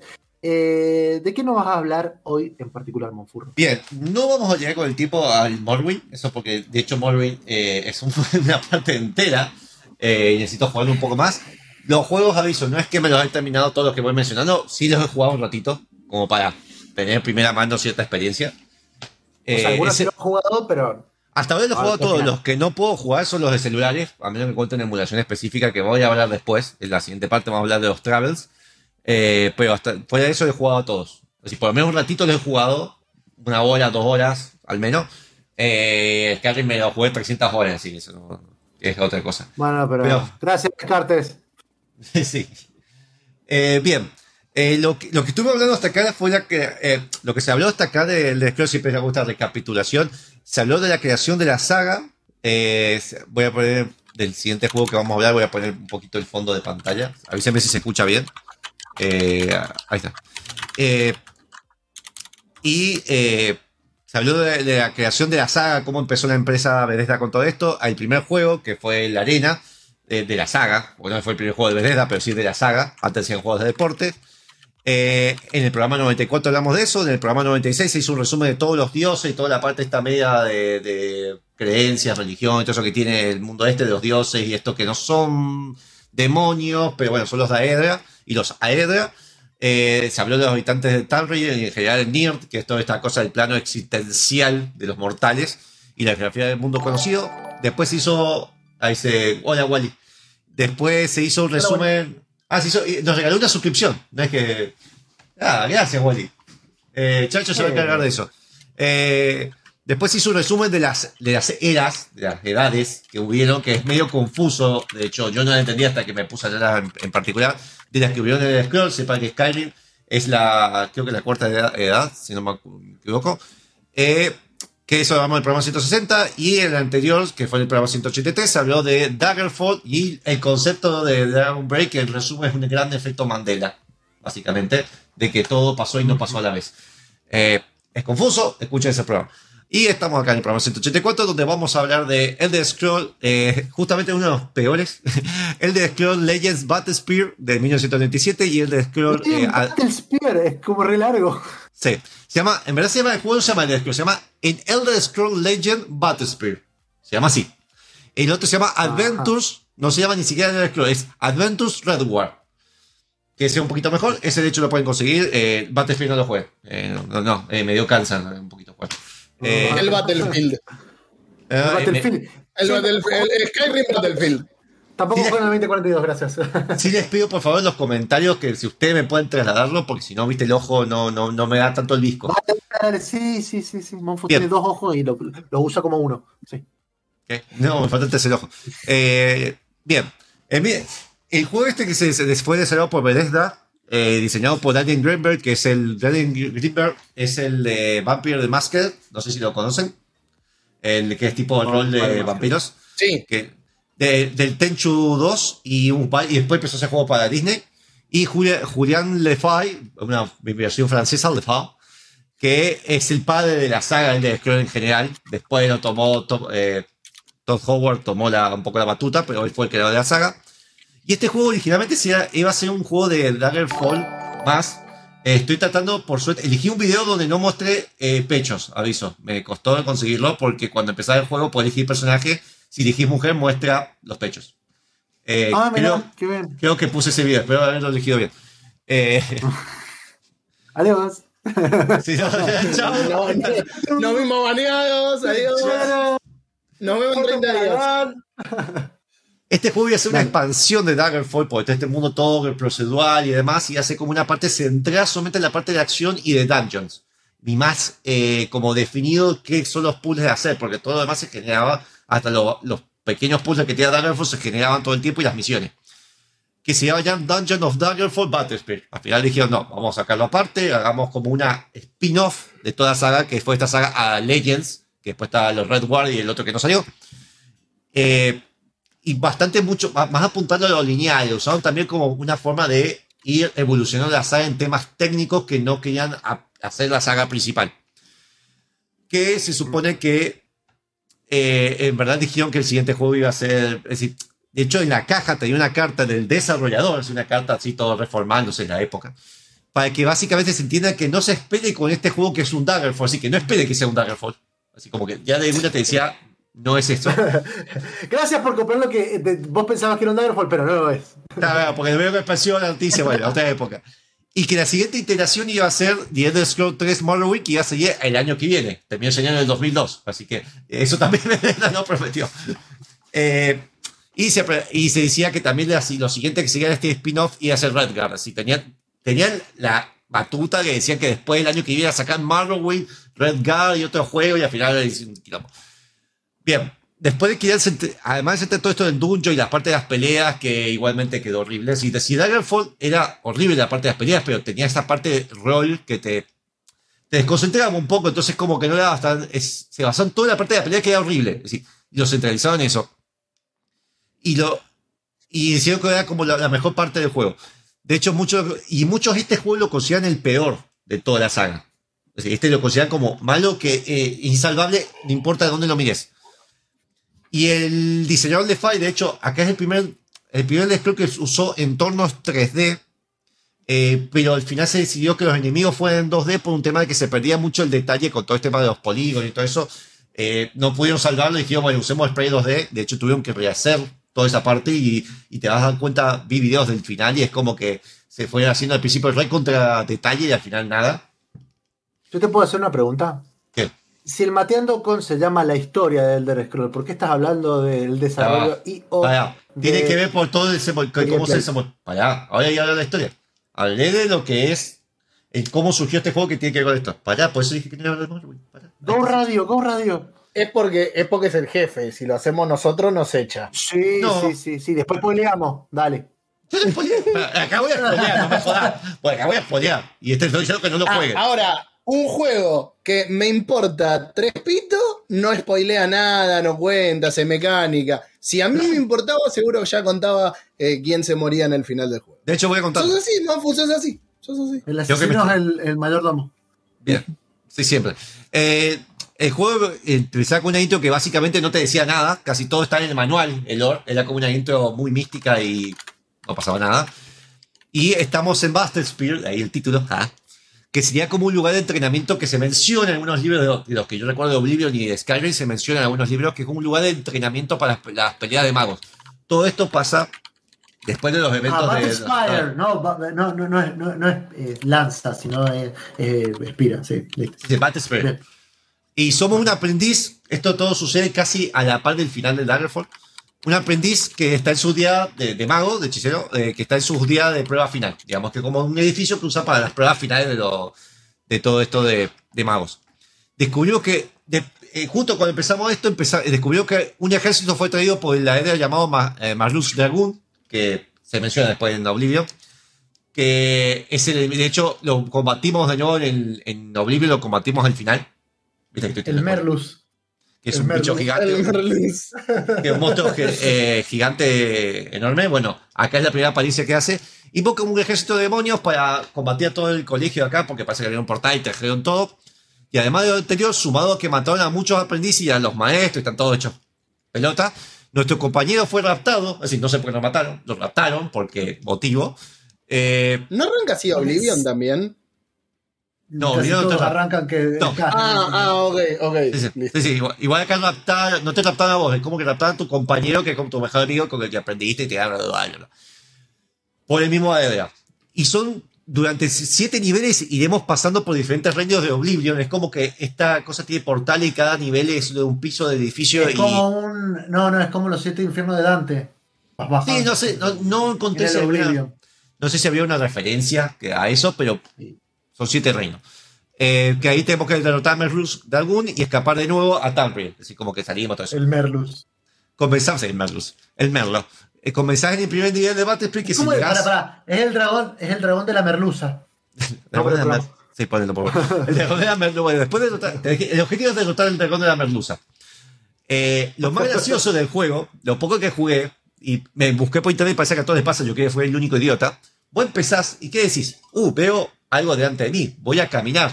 Te caes y ahí lava y te morís. Y a todos les pasa eso. Eh, porque no tenés que mirar hacia adelante, tenés que ir hacia atrás y te, te- empezás en el borde. Y como hay un borde, hay un saltito y hay un camino, no ves que abajo hay lava, no es un vacío. Eh, en fin. Y nadie te dice, ah, you're finally awake. Wow. Claro. Eh, básicamente esa es la historia, lo derrotábamos, llegamos a una parte al final que eh, está en una ciudad más abierta y todo eso, eh, que hay un poquito más de explosión, pero es todo tiempo lineal.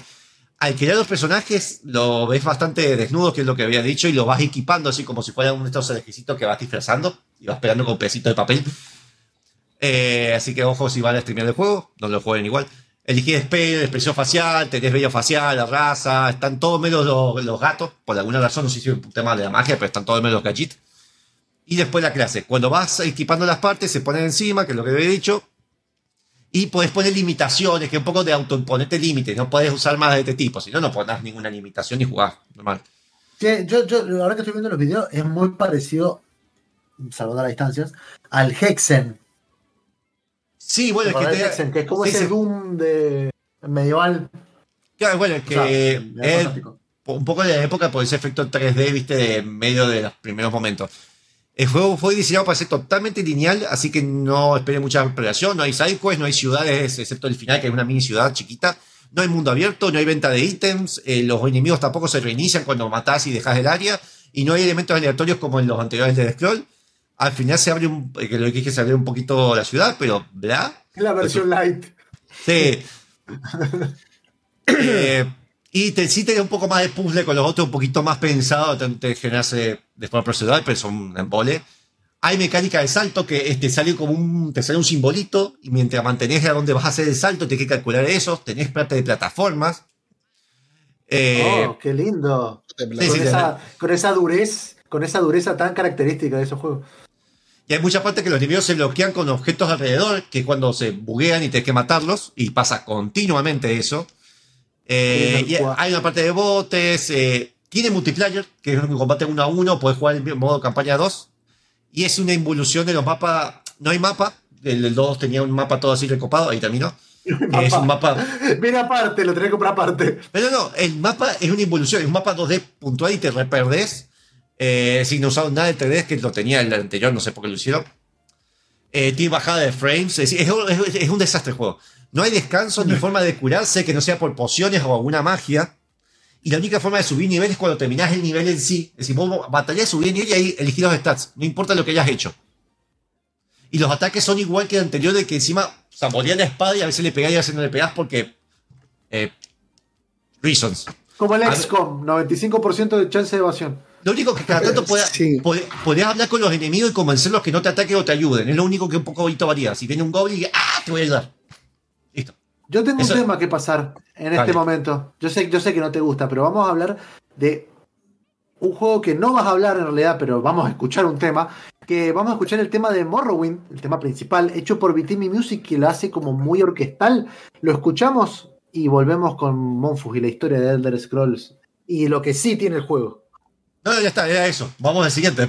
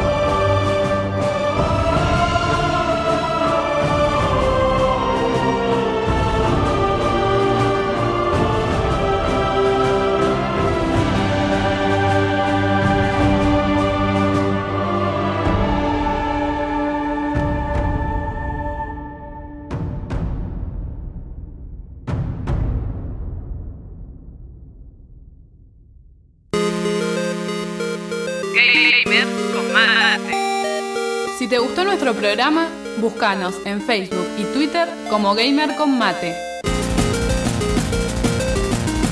Escuchanos todos los sábados a las 19 horas en Radio UTN 94.5. Videojuegos y delirios místicos.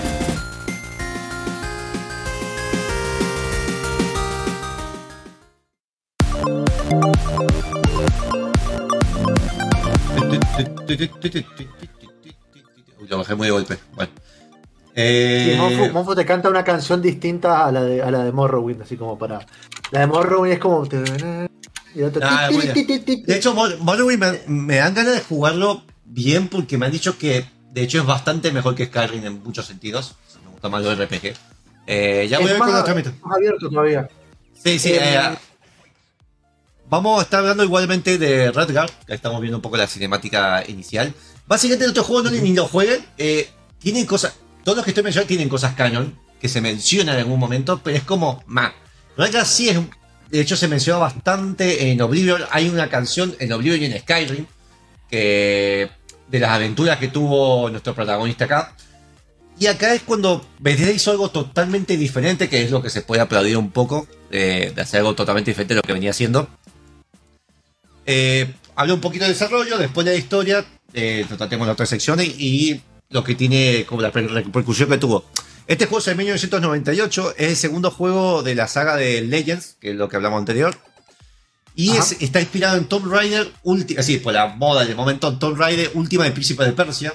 Ah, Recuerdan que antes del Príncipe de Persia, la arena del tiempo, y después del Príncipe de Persia 2DS de Family, hubo un intento 3D del Príncipe de Persia, que Sí. nadie recuerda, pero bueno, estaba de moda.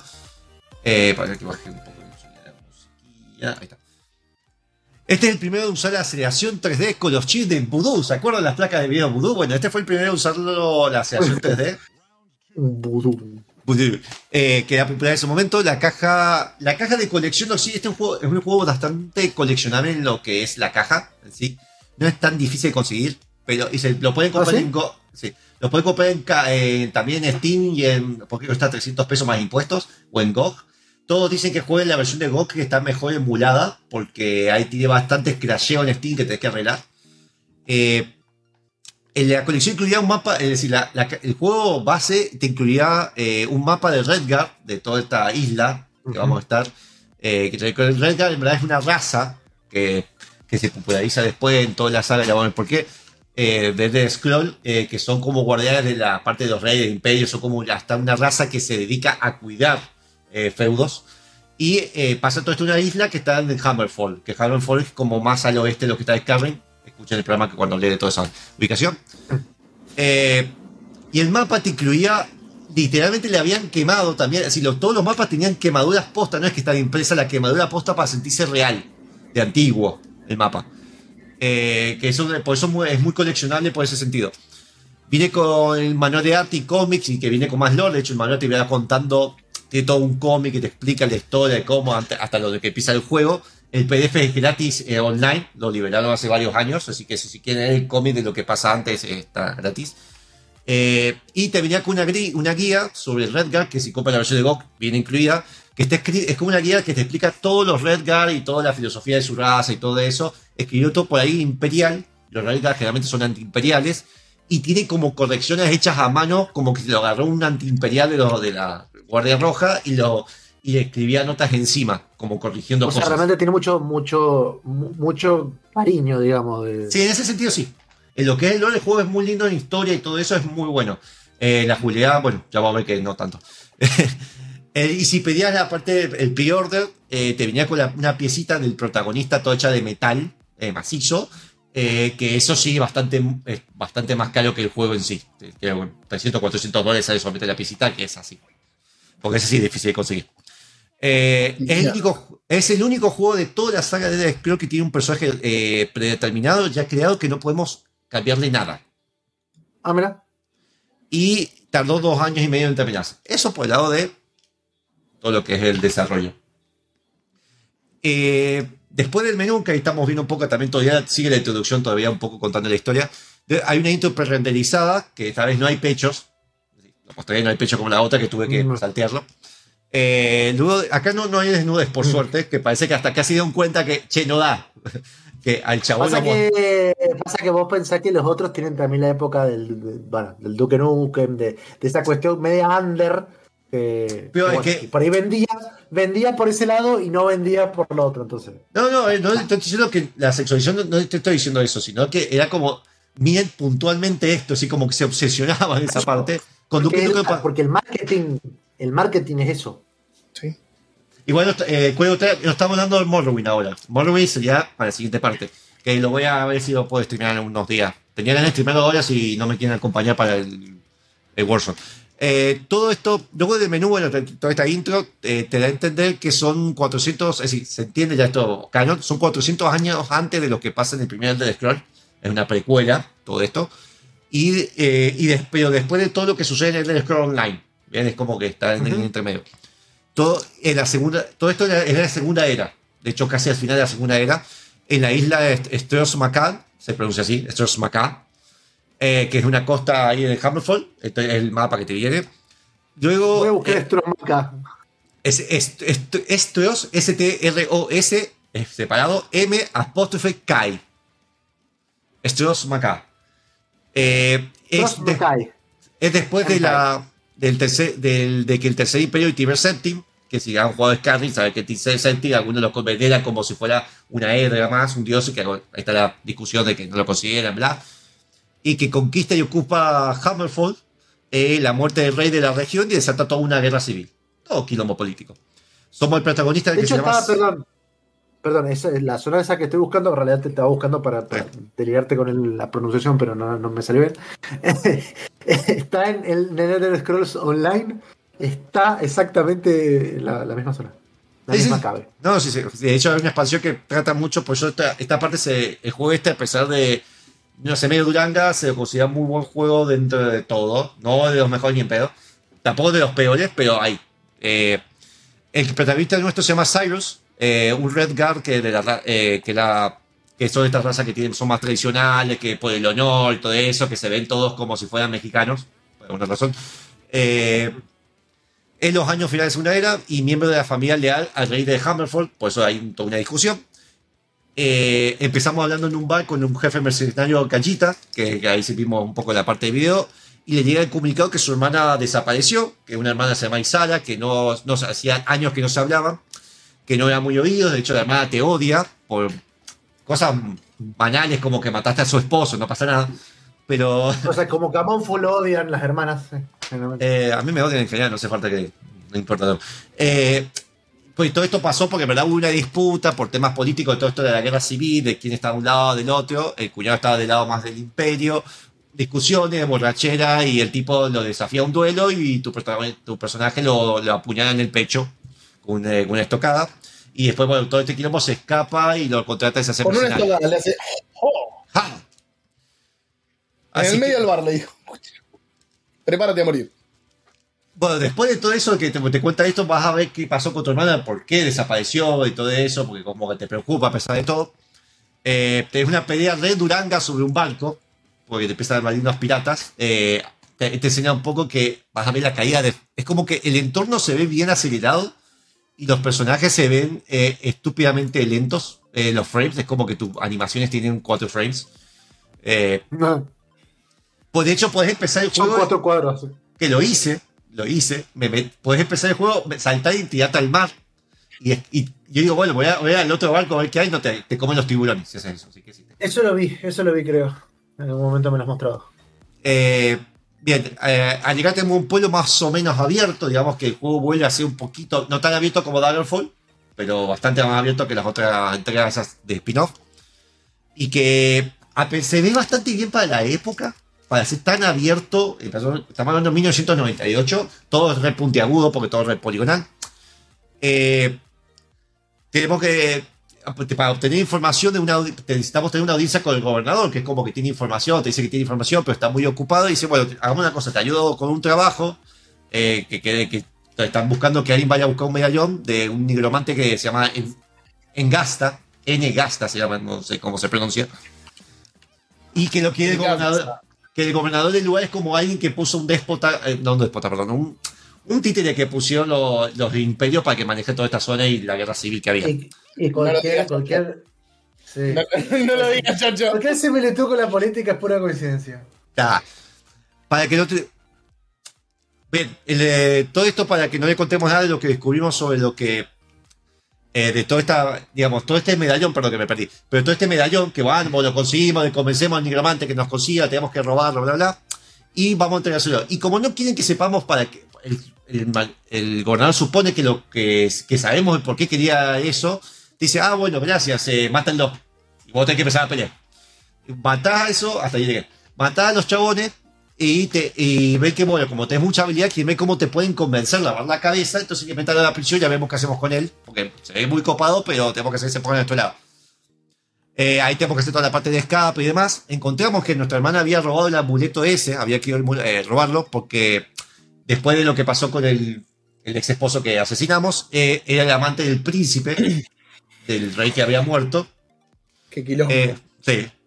Y que al final todos creían que había muerto y no es que había muerto, sino que el alma había sido atrapada en ese amuleto. Una, una daedra.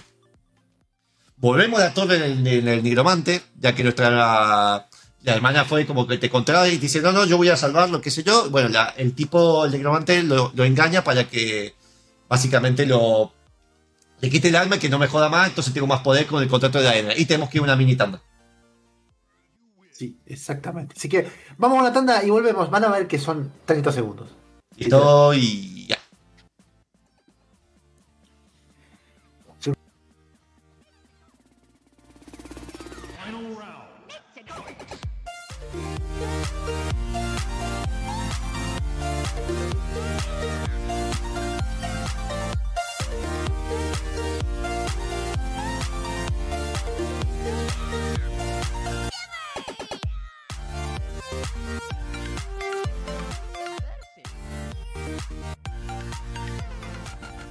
y volvemos ahora de nuevo.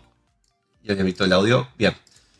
Después de que, bueno, básicamente ahí lo consiguió el, el nigromante, se capturó el alma de nuestra hermana. eh, batallamos contra el nigromante, lo derrotamos. Tenemos que hacer un ritual para que nos lleve a Oblivion. Que encontramos. Está el príncipe de la Edra. Que si han jugado el de Scrum que nada de Oblivion, Skyrim, recordarán que es el que tiene el perro que hace bromas. De hecho en el- yo tuve, creo que las 300 horas que jugué, 100 100 horas estaba, tenía el perro del tipo este que era uno de los mejores compañeros porque nunca moría.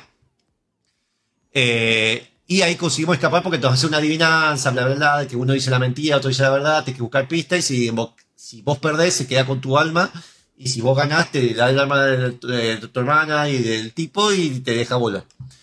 Una vez que conseguimos escapar, tenemos que resucitar al rey muerto, que ahí nos juntamos con otros que estaban con este tema de la guerra civil y demás, que encima sa- sale todo mal y aparece un dragón, que que protegía todo este tema del amuleto y demás. Y es el. No, vi el video de cómo era que se derrotaba y es básicamente ponerse de los pies, empezar a tirar espadazos y lo matás en dos segundos. Es más fácil que cualquier enemigo de todo el juego. Después, eh, el alma del rey entra en la espada. Eh, perdón, del príncipe entra en la espada, como no lo pueden liberar y el cuerpo del rey está hecho pelota y no lo pueden resucitar y todo eso, entra en la espada de, de tu personaje. Al escapar debemos luchar contra el gobernador, que está en estas naves, que hay naves como que vuelan, que en Marwin la han visto, que están en esas naves, que son de estos mercenarios. Entonces, y, y al final, bueno, como que nos van a matar y sale la espada, la espada mágicamente flota porque está poseída por el alma del príncipe y mata al gobernador y demás. Eh, y acá, después de todo esto, la escena, eh, la, digamos, el final, el epílogo de lo que sucede es que la, la- nuestra hermana se vuelve la reina de seguirá- que van a seguir siendo como vasallos del imperio, como que ya hay un acuerdo de que, mira, nosotros nos vamos a manejar nosotros, vamos a ser vasallos de ustedes, pero las cosas internas nos, arreglamos nosotros y que no nos jodan más con eh, campañas militares y todo eso. Básicamente eso fue el arreglo. Coso tigre. Pero un poquito más independiente. Es decir, he, he pasado de un dictador a uno menos dictador. Ya está.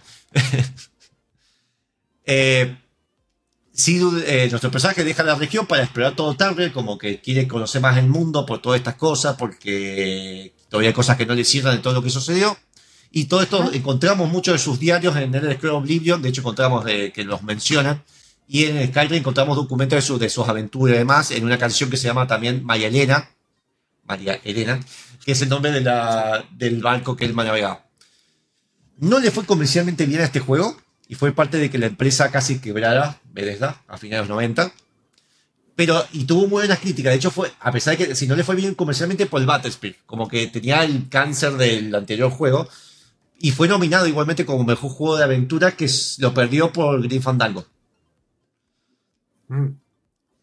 Lo que, para, antes de, para cerrar un poco las mecánicas, eh, lo primero que tienen que hacer, que eso lo encontré en un documento que recomendaban porque si no era horrible, eh, cambien las teclas por defecto, porque juegas con el teclado numérico y las flechitas para la parte de pelea, pero después usas otra parte y el mouse para, para navegar y eso es un de bola.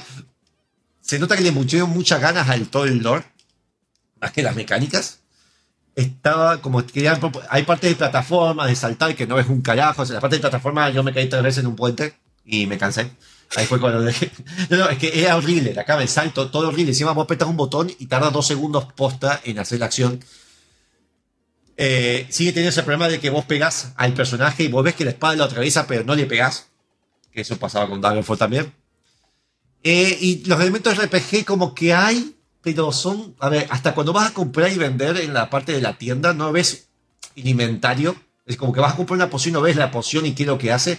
Tienes que apretar la poción, por cada vez que compras algo, el chabón sale mm, el tipo hablando, de describiéndote el objeto. Por más que ya es la quin- decimaquinta vez que lo compras, te va a describir de nuevo el objeto, apretás enter rápido y después cada vez que compras el objeto es lo mismo y tenés un menú que no te muestra nada, es texto. Así, un menú de arriba abajo como si fuera el menú principal. Para elegir qué vas a comprar. Es decir, eso igual nunca lo mejoraron. El Scroll en general, los menús son horribles. Eh, y las voces, que se nota que es como que digo, chacho, ¿sabes qué? Vos vas a hacer ahora de un viejo gaga y Fran tenés que hacer la voz de, de una mujer de 22 años que está buscando ayuda. Eh, es eso y se nota. ¡Ayuda! ¡Ayuda! Espera, Perfecto, espera, quedó perfecto. eso, espera, así se escuchan las voces de joda. Son horribles las voces. Y no ¿Qué, qué me estás diciendo? Que no hay gente profesional haciéndolo. Claro, eso. Ah, Ahí está. pensé que como mujer de 22 años sonaba fea. Si te autopercibes, no, te No, puedo decir nada. depende de cómo te percibas. ¿eh? Sí, sí. Sí. Otra cosa que tiene que, eh, por alguna razón, puedes llevar 50.000 llaves, puedes llevar palas y todo, pero no puedes llevar más de 40 monedas de oro, porque es muy pesado. Te limita para que no eh, estés Porque llevando. la, porque la FIP, el problema, el problema es la FIP de, de Tamriel. ¿Sabes? Son- Yo creo que es para evitar que el hecho, el hecho de que después juntas mucha guita como muchos juegos y de repente no te importa nada y compras todo y acumulas cosas. Creo que lo hicieron por eso, pero no hay una justificación Sí. real. Eh, y eso, es básicamente, si, ese, este, si no le molesta mucho las mecánicas duras, le gusta mucho el lore de Elder Scrolls, sí está bueno.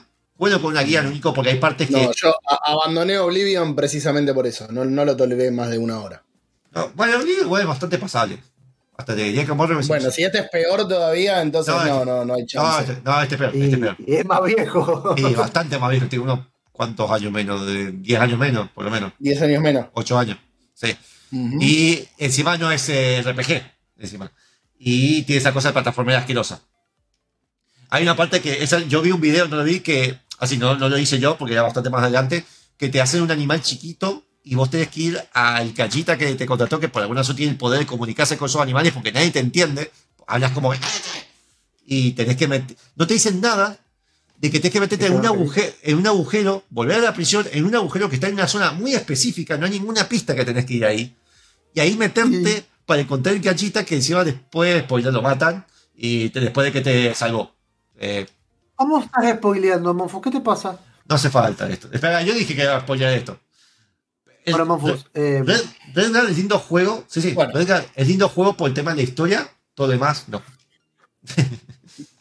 bueno, eh, te hago una pregunta, Monfus. ¿Querés que vayamos al tema y le dejamos a Fran hablar largo y tendido? Ah, dale.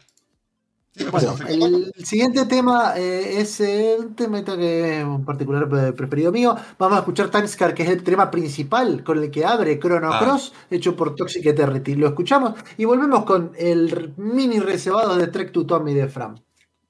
Eh, Lo que sí, estirando un segundo que tengo que. Bueno, ya lo pasó bien. Estiro, estiro, estiro, estoy estirando el programa para que dure más. Amasa, amasa el programa, lo estiras, una pizza muy rica. La masa, la masa. Ya, ya, ya, ya, ya, ya, ya, corte.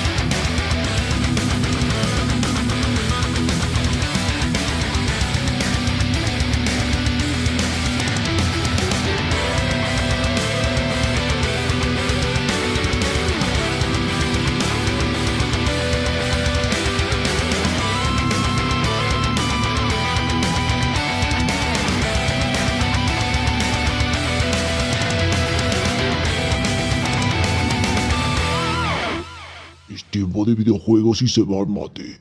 Y me estoy quedando sin mate. Recibados. Let's rock.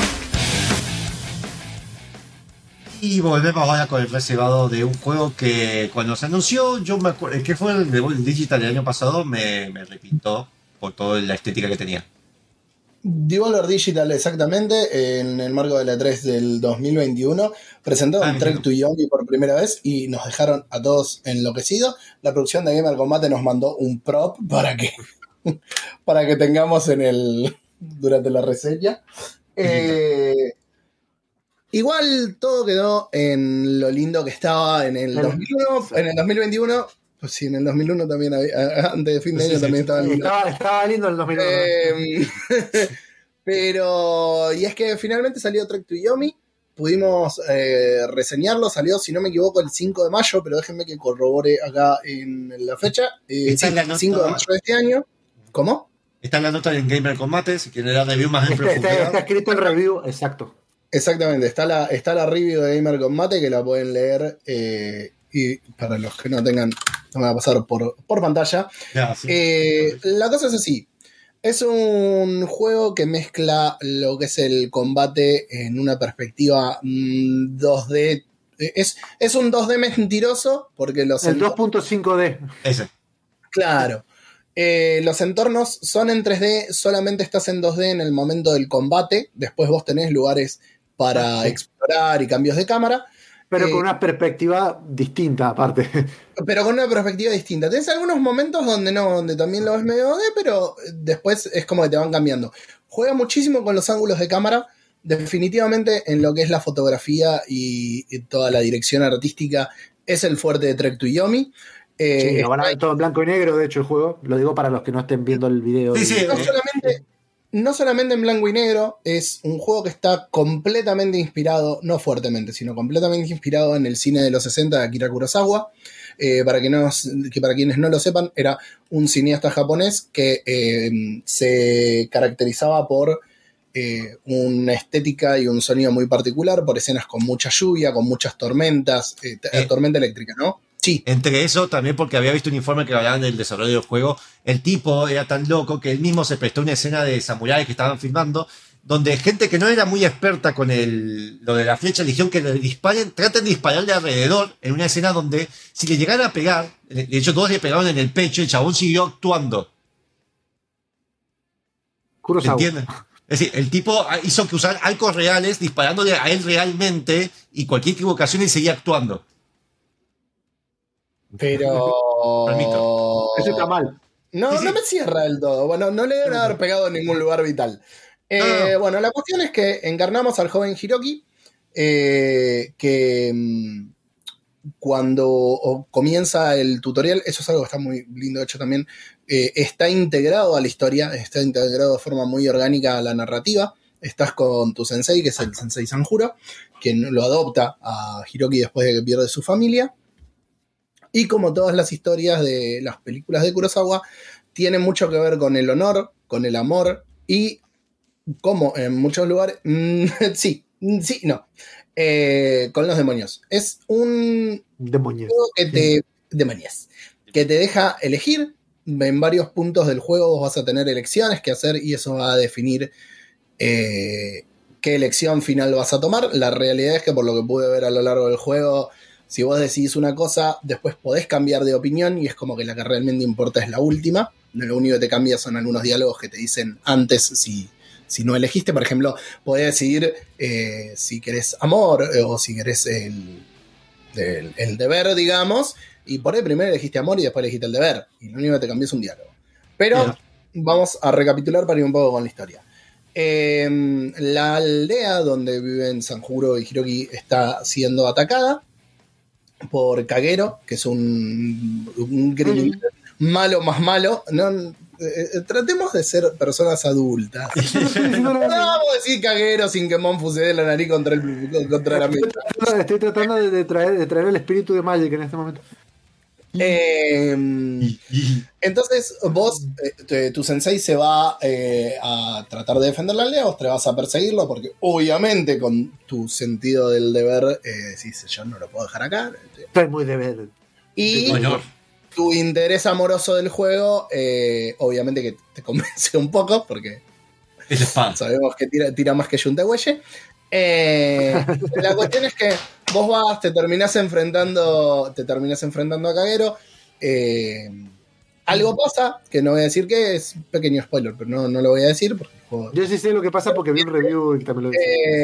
Eh, Ah, el review la cuestión es que eh, Sanjuro cae, eh, cae en combate, y pasan los años, vos creces, te, te quedás protegiendo a la aldea, y ahí es cuando comienza realmente el juego, porque vos jugás con Hiroki de adulto.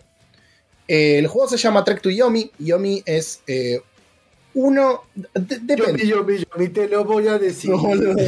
Yomi, Yomi. No lo voy a decir. Yomi Yomi que te gustará. Eh, se terminó adoptando como uno de los infiernos, pero viene a ser como una especie de limbo, eh, digámoslo, pero es uno de los infiernos eh, budistas. Pasa que eh, Ah, eh, en la religión shintoísta, cuando lo mm, adoptaron, lo ter- terminaron como cambiando la, mm, la definición o el concepto de yomi y lo aceptaron como un infierno, pero eh, originalmente no era eso. De hecho, lo pueden leer en, en la review. Yomi era, y esto lo tenemos de. lo saqué de National Geographic. Van a leer que dice: tuvo su origen en las tumbas antiguas en la era feudal, donde dejaban los cuerpos para que se descompusieran. Yo lo dejé exactamente como estaba ahí porque de National Geographic estaba mal escrito. No estaba descompongan. Eh, No. Como está citado, no lo cambié. Yo no soy quien para sacarle a National Geographic la palabra mal escrita. Eh, pero bueno, nada, ese es el, el origen de Yomi. El juego va cambiando a lo largo, es como que tiene dos partes bastante marcadas. Una es cuando estamos en el mundo real y la otra es eh, a, a través del viaje de Yomi. Paradójicamente estas son las partes que más densas se me hicieron eh, y es que Trek to Yomi tiene unos cuantos inconvenientes. A nivel artístico es fantástico. Eh, la historia, si uno quiere verla, eh, es ver una película de, de los 60 de Kurosawa, es, es precioso, pero el combate es súper tosco. Tenés una serie de combos y, de un repertorio de movimientos que podés usar que no siempre terminás usándolos. Una vez que aprendés el combo que es arriba X y X, eh, usás siempre lo mismo. Eh, cuando vos tenés em, eh, enemigos que son más fuertes, los tenés que stunear con un par de movimientos y apretando el R1 lo que vas a hacer es un- una ejecución, que saca eh, mucho del de eliminar al oponente con un, con un solo movimiento, y eso te recupera vida. La otra forma de recuperar la vida es rezando en unos templitos, que la realidad es que están puestos bastante seguidos uno del otro. Es como tener un templo, peleate con cuatro personas, otro templo. Peleate con ocho personas, otro templo. Peleate con cuatro, otro templo. Está bien, es una experiencia También más tiene- narrativa, perdón, es una experiencia más narrativa y visual que otra cosa. Sí, sí, es mucho más narrativa visual. Eh, si están esperando el combate, eh, la verdad es que en el, gameplay, en, el, en el departamento del gameplay se queda bastante corto. Y es realmente una pena, porque terminás haciendo que parte del juego sea más padecerlo que otra cosa. eh, pero si vos vas por la experiencia narrativa y por querer sentirte adentro de una película de Kurosawa, va a estar buenísimo. No lo compares tenía- con Tsushima. Yo tenía eso, eso, además de, de- de la comparación obvia que todo el mundo decía, oh, Ghost of Tsushima para PC, la, eh, O 2D. Lo que yo quería decir un poco era como que de alguna manera es un juego más chico. Sí. Con un, Es muy chico, es un juego completamente independiente. Eh, chico. O sea, que, lo, que quizá lo que, que a todo el mundo le atrapó, porque a mí me pareció genial, el, el- obviamente, el, el arte visual, Sí. eh, después se termina quedando corto con todo lo demás. Sí. Eh, lo que tiene también son algunos puzzles que en Yomi son bastante fáciles. Y fuera de Yomi, eh, no es que son puzzles, sino que ahí vos tenés otros caminos que resolver, que capaz que podés despejar corriendo una carreta o algo, y que si te das el lugar de explorar, vos vas a ir consiguiendo mejoras de salud, mejoras de energía para tener una barra de estamina mucho más grande. Eh, La, ba- la importancia de tener la barra grande. Siempre. Siempre, sí, muy Eh, vas a tener eh, unos kunai para lanzar, eh, vas a tener el arco y un pistolón gigante que conseguís mucho más adelante, casi entrando a Yomi. Entonces, vos a eso puedes ir aumentando la cantidad de munición máxima para cada una de las armas extra que tenés, o conseguir las mejoras de vida o de energía, lo cual vale la pena explorar porque te van a, te van a recompensar con eso. Pero aparte, hay algunos asesinatos que son contextuales donde por ahí vos te encontrás con cuatro o cinco eh, bandidos que en vez de ir, eh, digamos, en vez de entrar a una habitación y pelearle a los cinco, capaz que te buscaste otro camino, si, si encontraste la, la vía alternativa, y hay eh, una, mm, tipo un montacarga de esos rudimentarios, son tabla, soguita y que están cargando las cosas, y entonces vos cortás la soga, les tirás todo encima, o rompes un coso y caen las piedras, unos troncos, y eliminás a todos los oponentes de una. Entonces, es como que eh, en ese sentido es quiere jugar un poco más inteligente. No están tan seguidos unos de otros. Eh, es como que se siente raro, es como que el juego dice, bueno, durante una hora y media vas a tener combate y de repente nos acordamos que te metemos un puzzle y te metieron un puzzle y se siente como muy inconexo, pero está por ahí bueno. No son difíciles, pero está bueno. sí, los, los puzzles, o sea, hay unos con kanji que yo estuve viendo. No, pero no, más- no solo esos. Hay, hay uno, por, Por ejemplo, eso. con un bote que está lindo, eh, pero es como que, ¿viste cuando lo sentís como muy único? Decís, ¿por qué no hicieron más cosas así? En vez del que tenés que ir acomodando kanjis y que aparecen. eh, Claro, que, El que- que camino. decir, este kanji es así. Ahora, vos después, dentro de Yomi, tenés habitaciones que cambian. Es como que el juego en los distintos niveles son siete capítulos. Y en los distintos niveles que tenés se sienten a veces como muy distintos entre sí. Eh, es como raro. Pero todas esas ideas que por ahí estaban muy buenas están con un gameplay que es muy tedioso y que si vos no vas a buscar particularmente algo que te interese por la narrativa y por la visual, que es, te la pasás sacando fotos, ¿eh? Eso necesita modo foto. Ah, De hecho, tenemos acá eh, algunas fotos en, el- en la review. Acá estoy con una particularmente. Que vos tenés una habitación completamente en 2D. Que es donde se da uno de los combates. Pero tenés fuentes de luz y biombos. Y en algunas partes no hay biombo y en otras sí.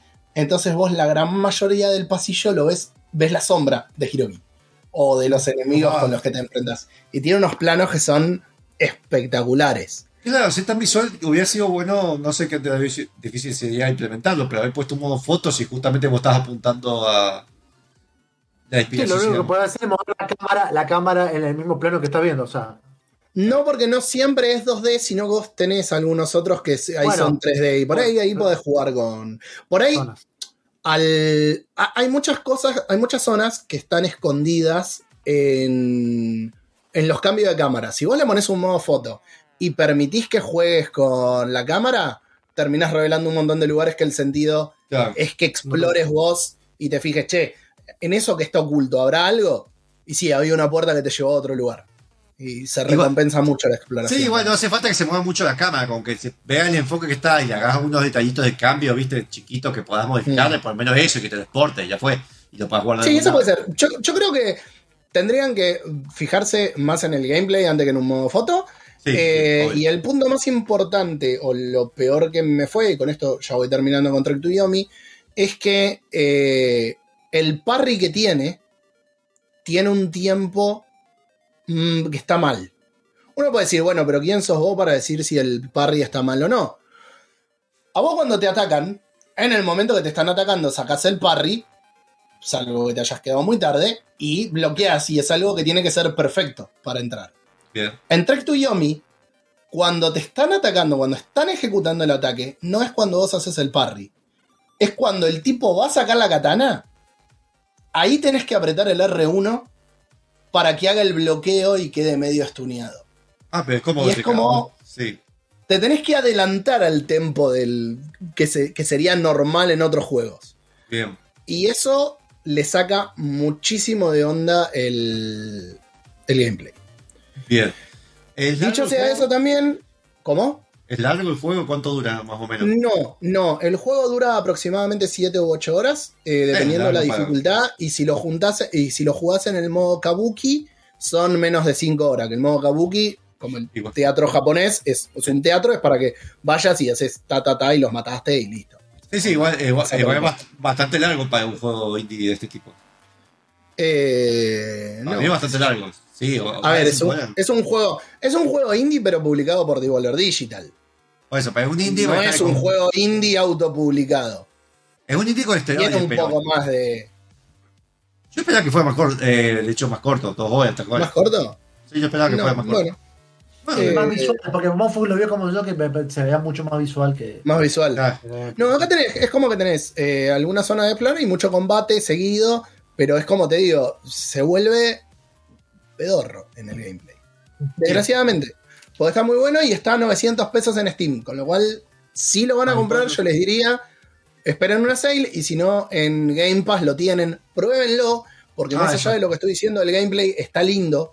Eh, no, no es que, más allá de que se vuelve tedioso en algunas partes, eh, si les atrae ese tipo de cine, ese tipo de estética, capaz que les va a gustar. Bien, sí, sí. Bueno. Eh, yo me empezaba Bueno. a engancharlo en un momento. Buenísimo eh, para la historia de Caballero y la cartera dama. Eh, o dame. Eh, vamos al corte, al, perdón, al final de todo. Recuerden que nos pueden seguir las redes sociales de gamercombate.com en Facebook, Twitter, YouTube e Instagram, donde compartimos las noticias, donde compartimos también los, como estos destacados con la- los reviews que hace Fran y Juan. Hola Juan. Y también recuerden que también hacemos los lunes, hacemos... Fran y Petro, Juan está haciendo las notas Ah. que pueden leer que ahora Ah. estamos llenando cosas. No me lo tires a Petro, pobre. No, no, no, no. Bueno, te cansa. Y No. recuerden que los streaming de domingo los cambiamos a los lunes eh, para que me acompañe Booker. Así jugamos un poco también a. Ahora vamos a ver Dark Souls, que ahora se arregló un poco lo que le pasó. Vamos a estar jugando a Dark a- Voy a estar jugando a Dark Souls a ver si retomo un poquito y entro en flow que tengo que matar a ese enemigo de porquería que tengo que derrotar y Al pontífice Sullivan, hermano, dale. Habla bien, habla con propiedad. No, Este, lo los saludamos y recuerden todos los sábados, sábado por medio en realidad a las 19 horas, de 19 a 21 nos pueden eh, escuchar por donde nos están escuchando, 94.5 FM UTN o por eh, facebook.com barra gamercombate o twitch.tv barra gamercombate. Así que nada más, nada más que decir. Vamos a dejar- estar haciendo un raid ahora para la gente que se quedan en Twitch. A, a David Muffin. Así que quiere un muffin que sea malévolo, ahí. Perdón, chiste fácil. Eh, perdón, Chao, Mofu. Nos vemos. Chao. Adiós. Adiós. Hola amigos, mi nombre es Leonel Campoy. Si el programa Gamer con Mate te gustó, el próximo te va a encantar.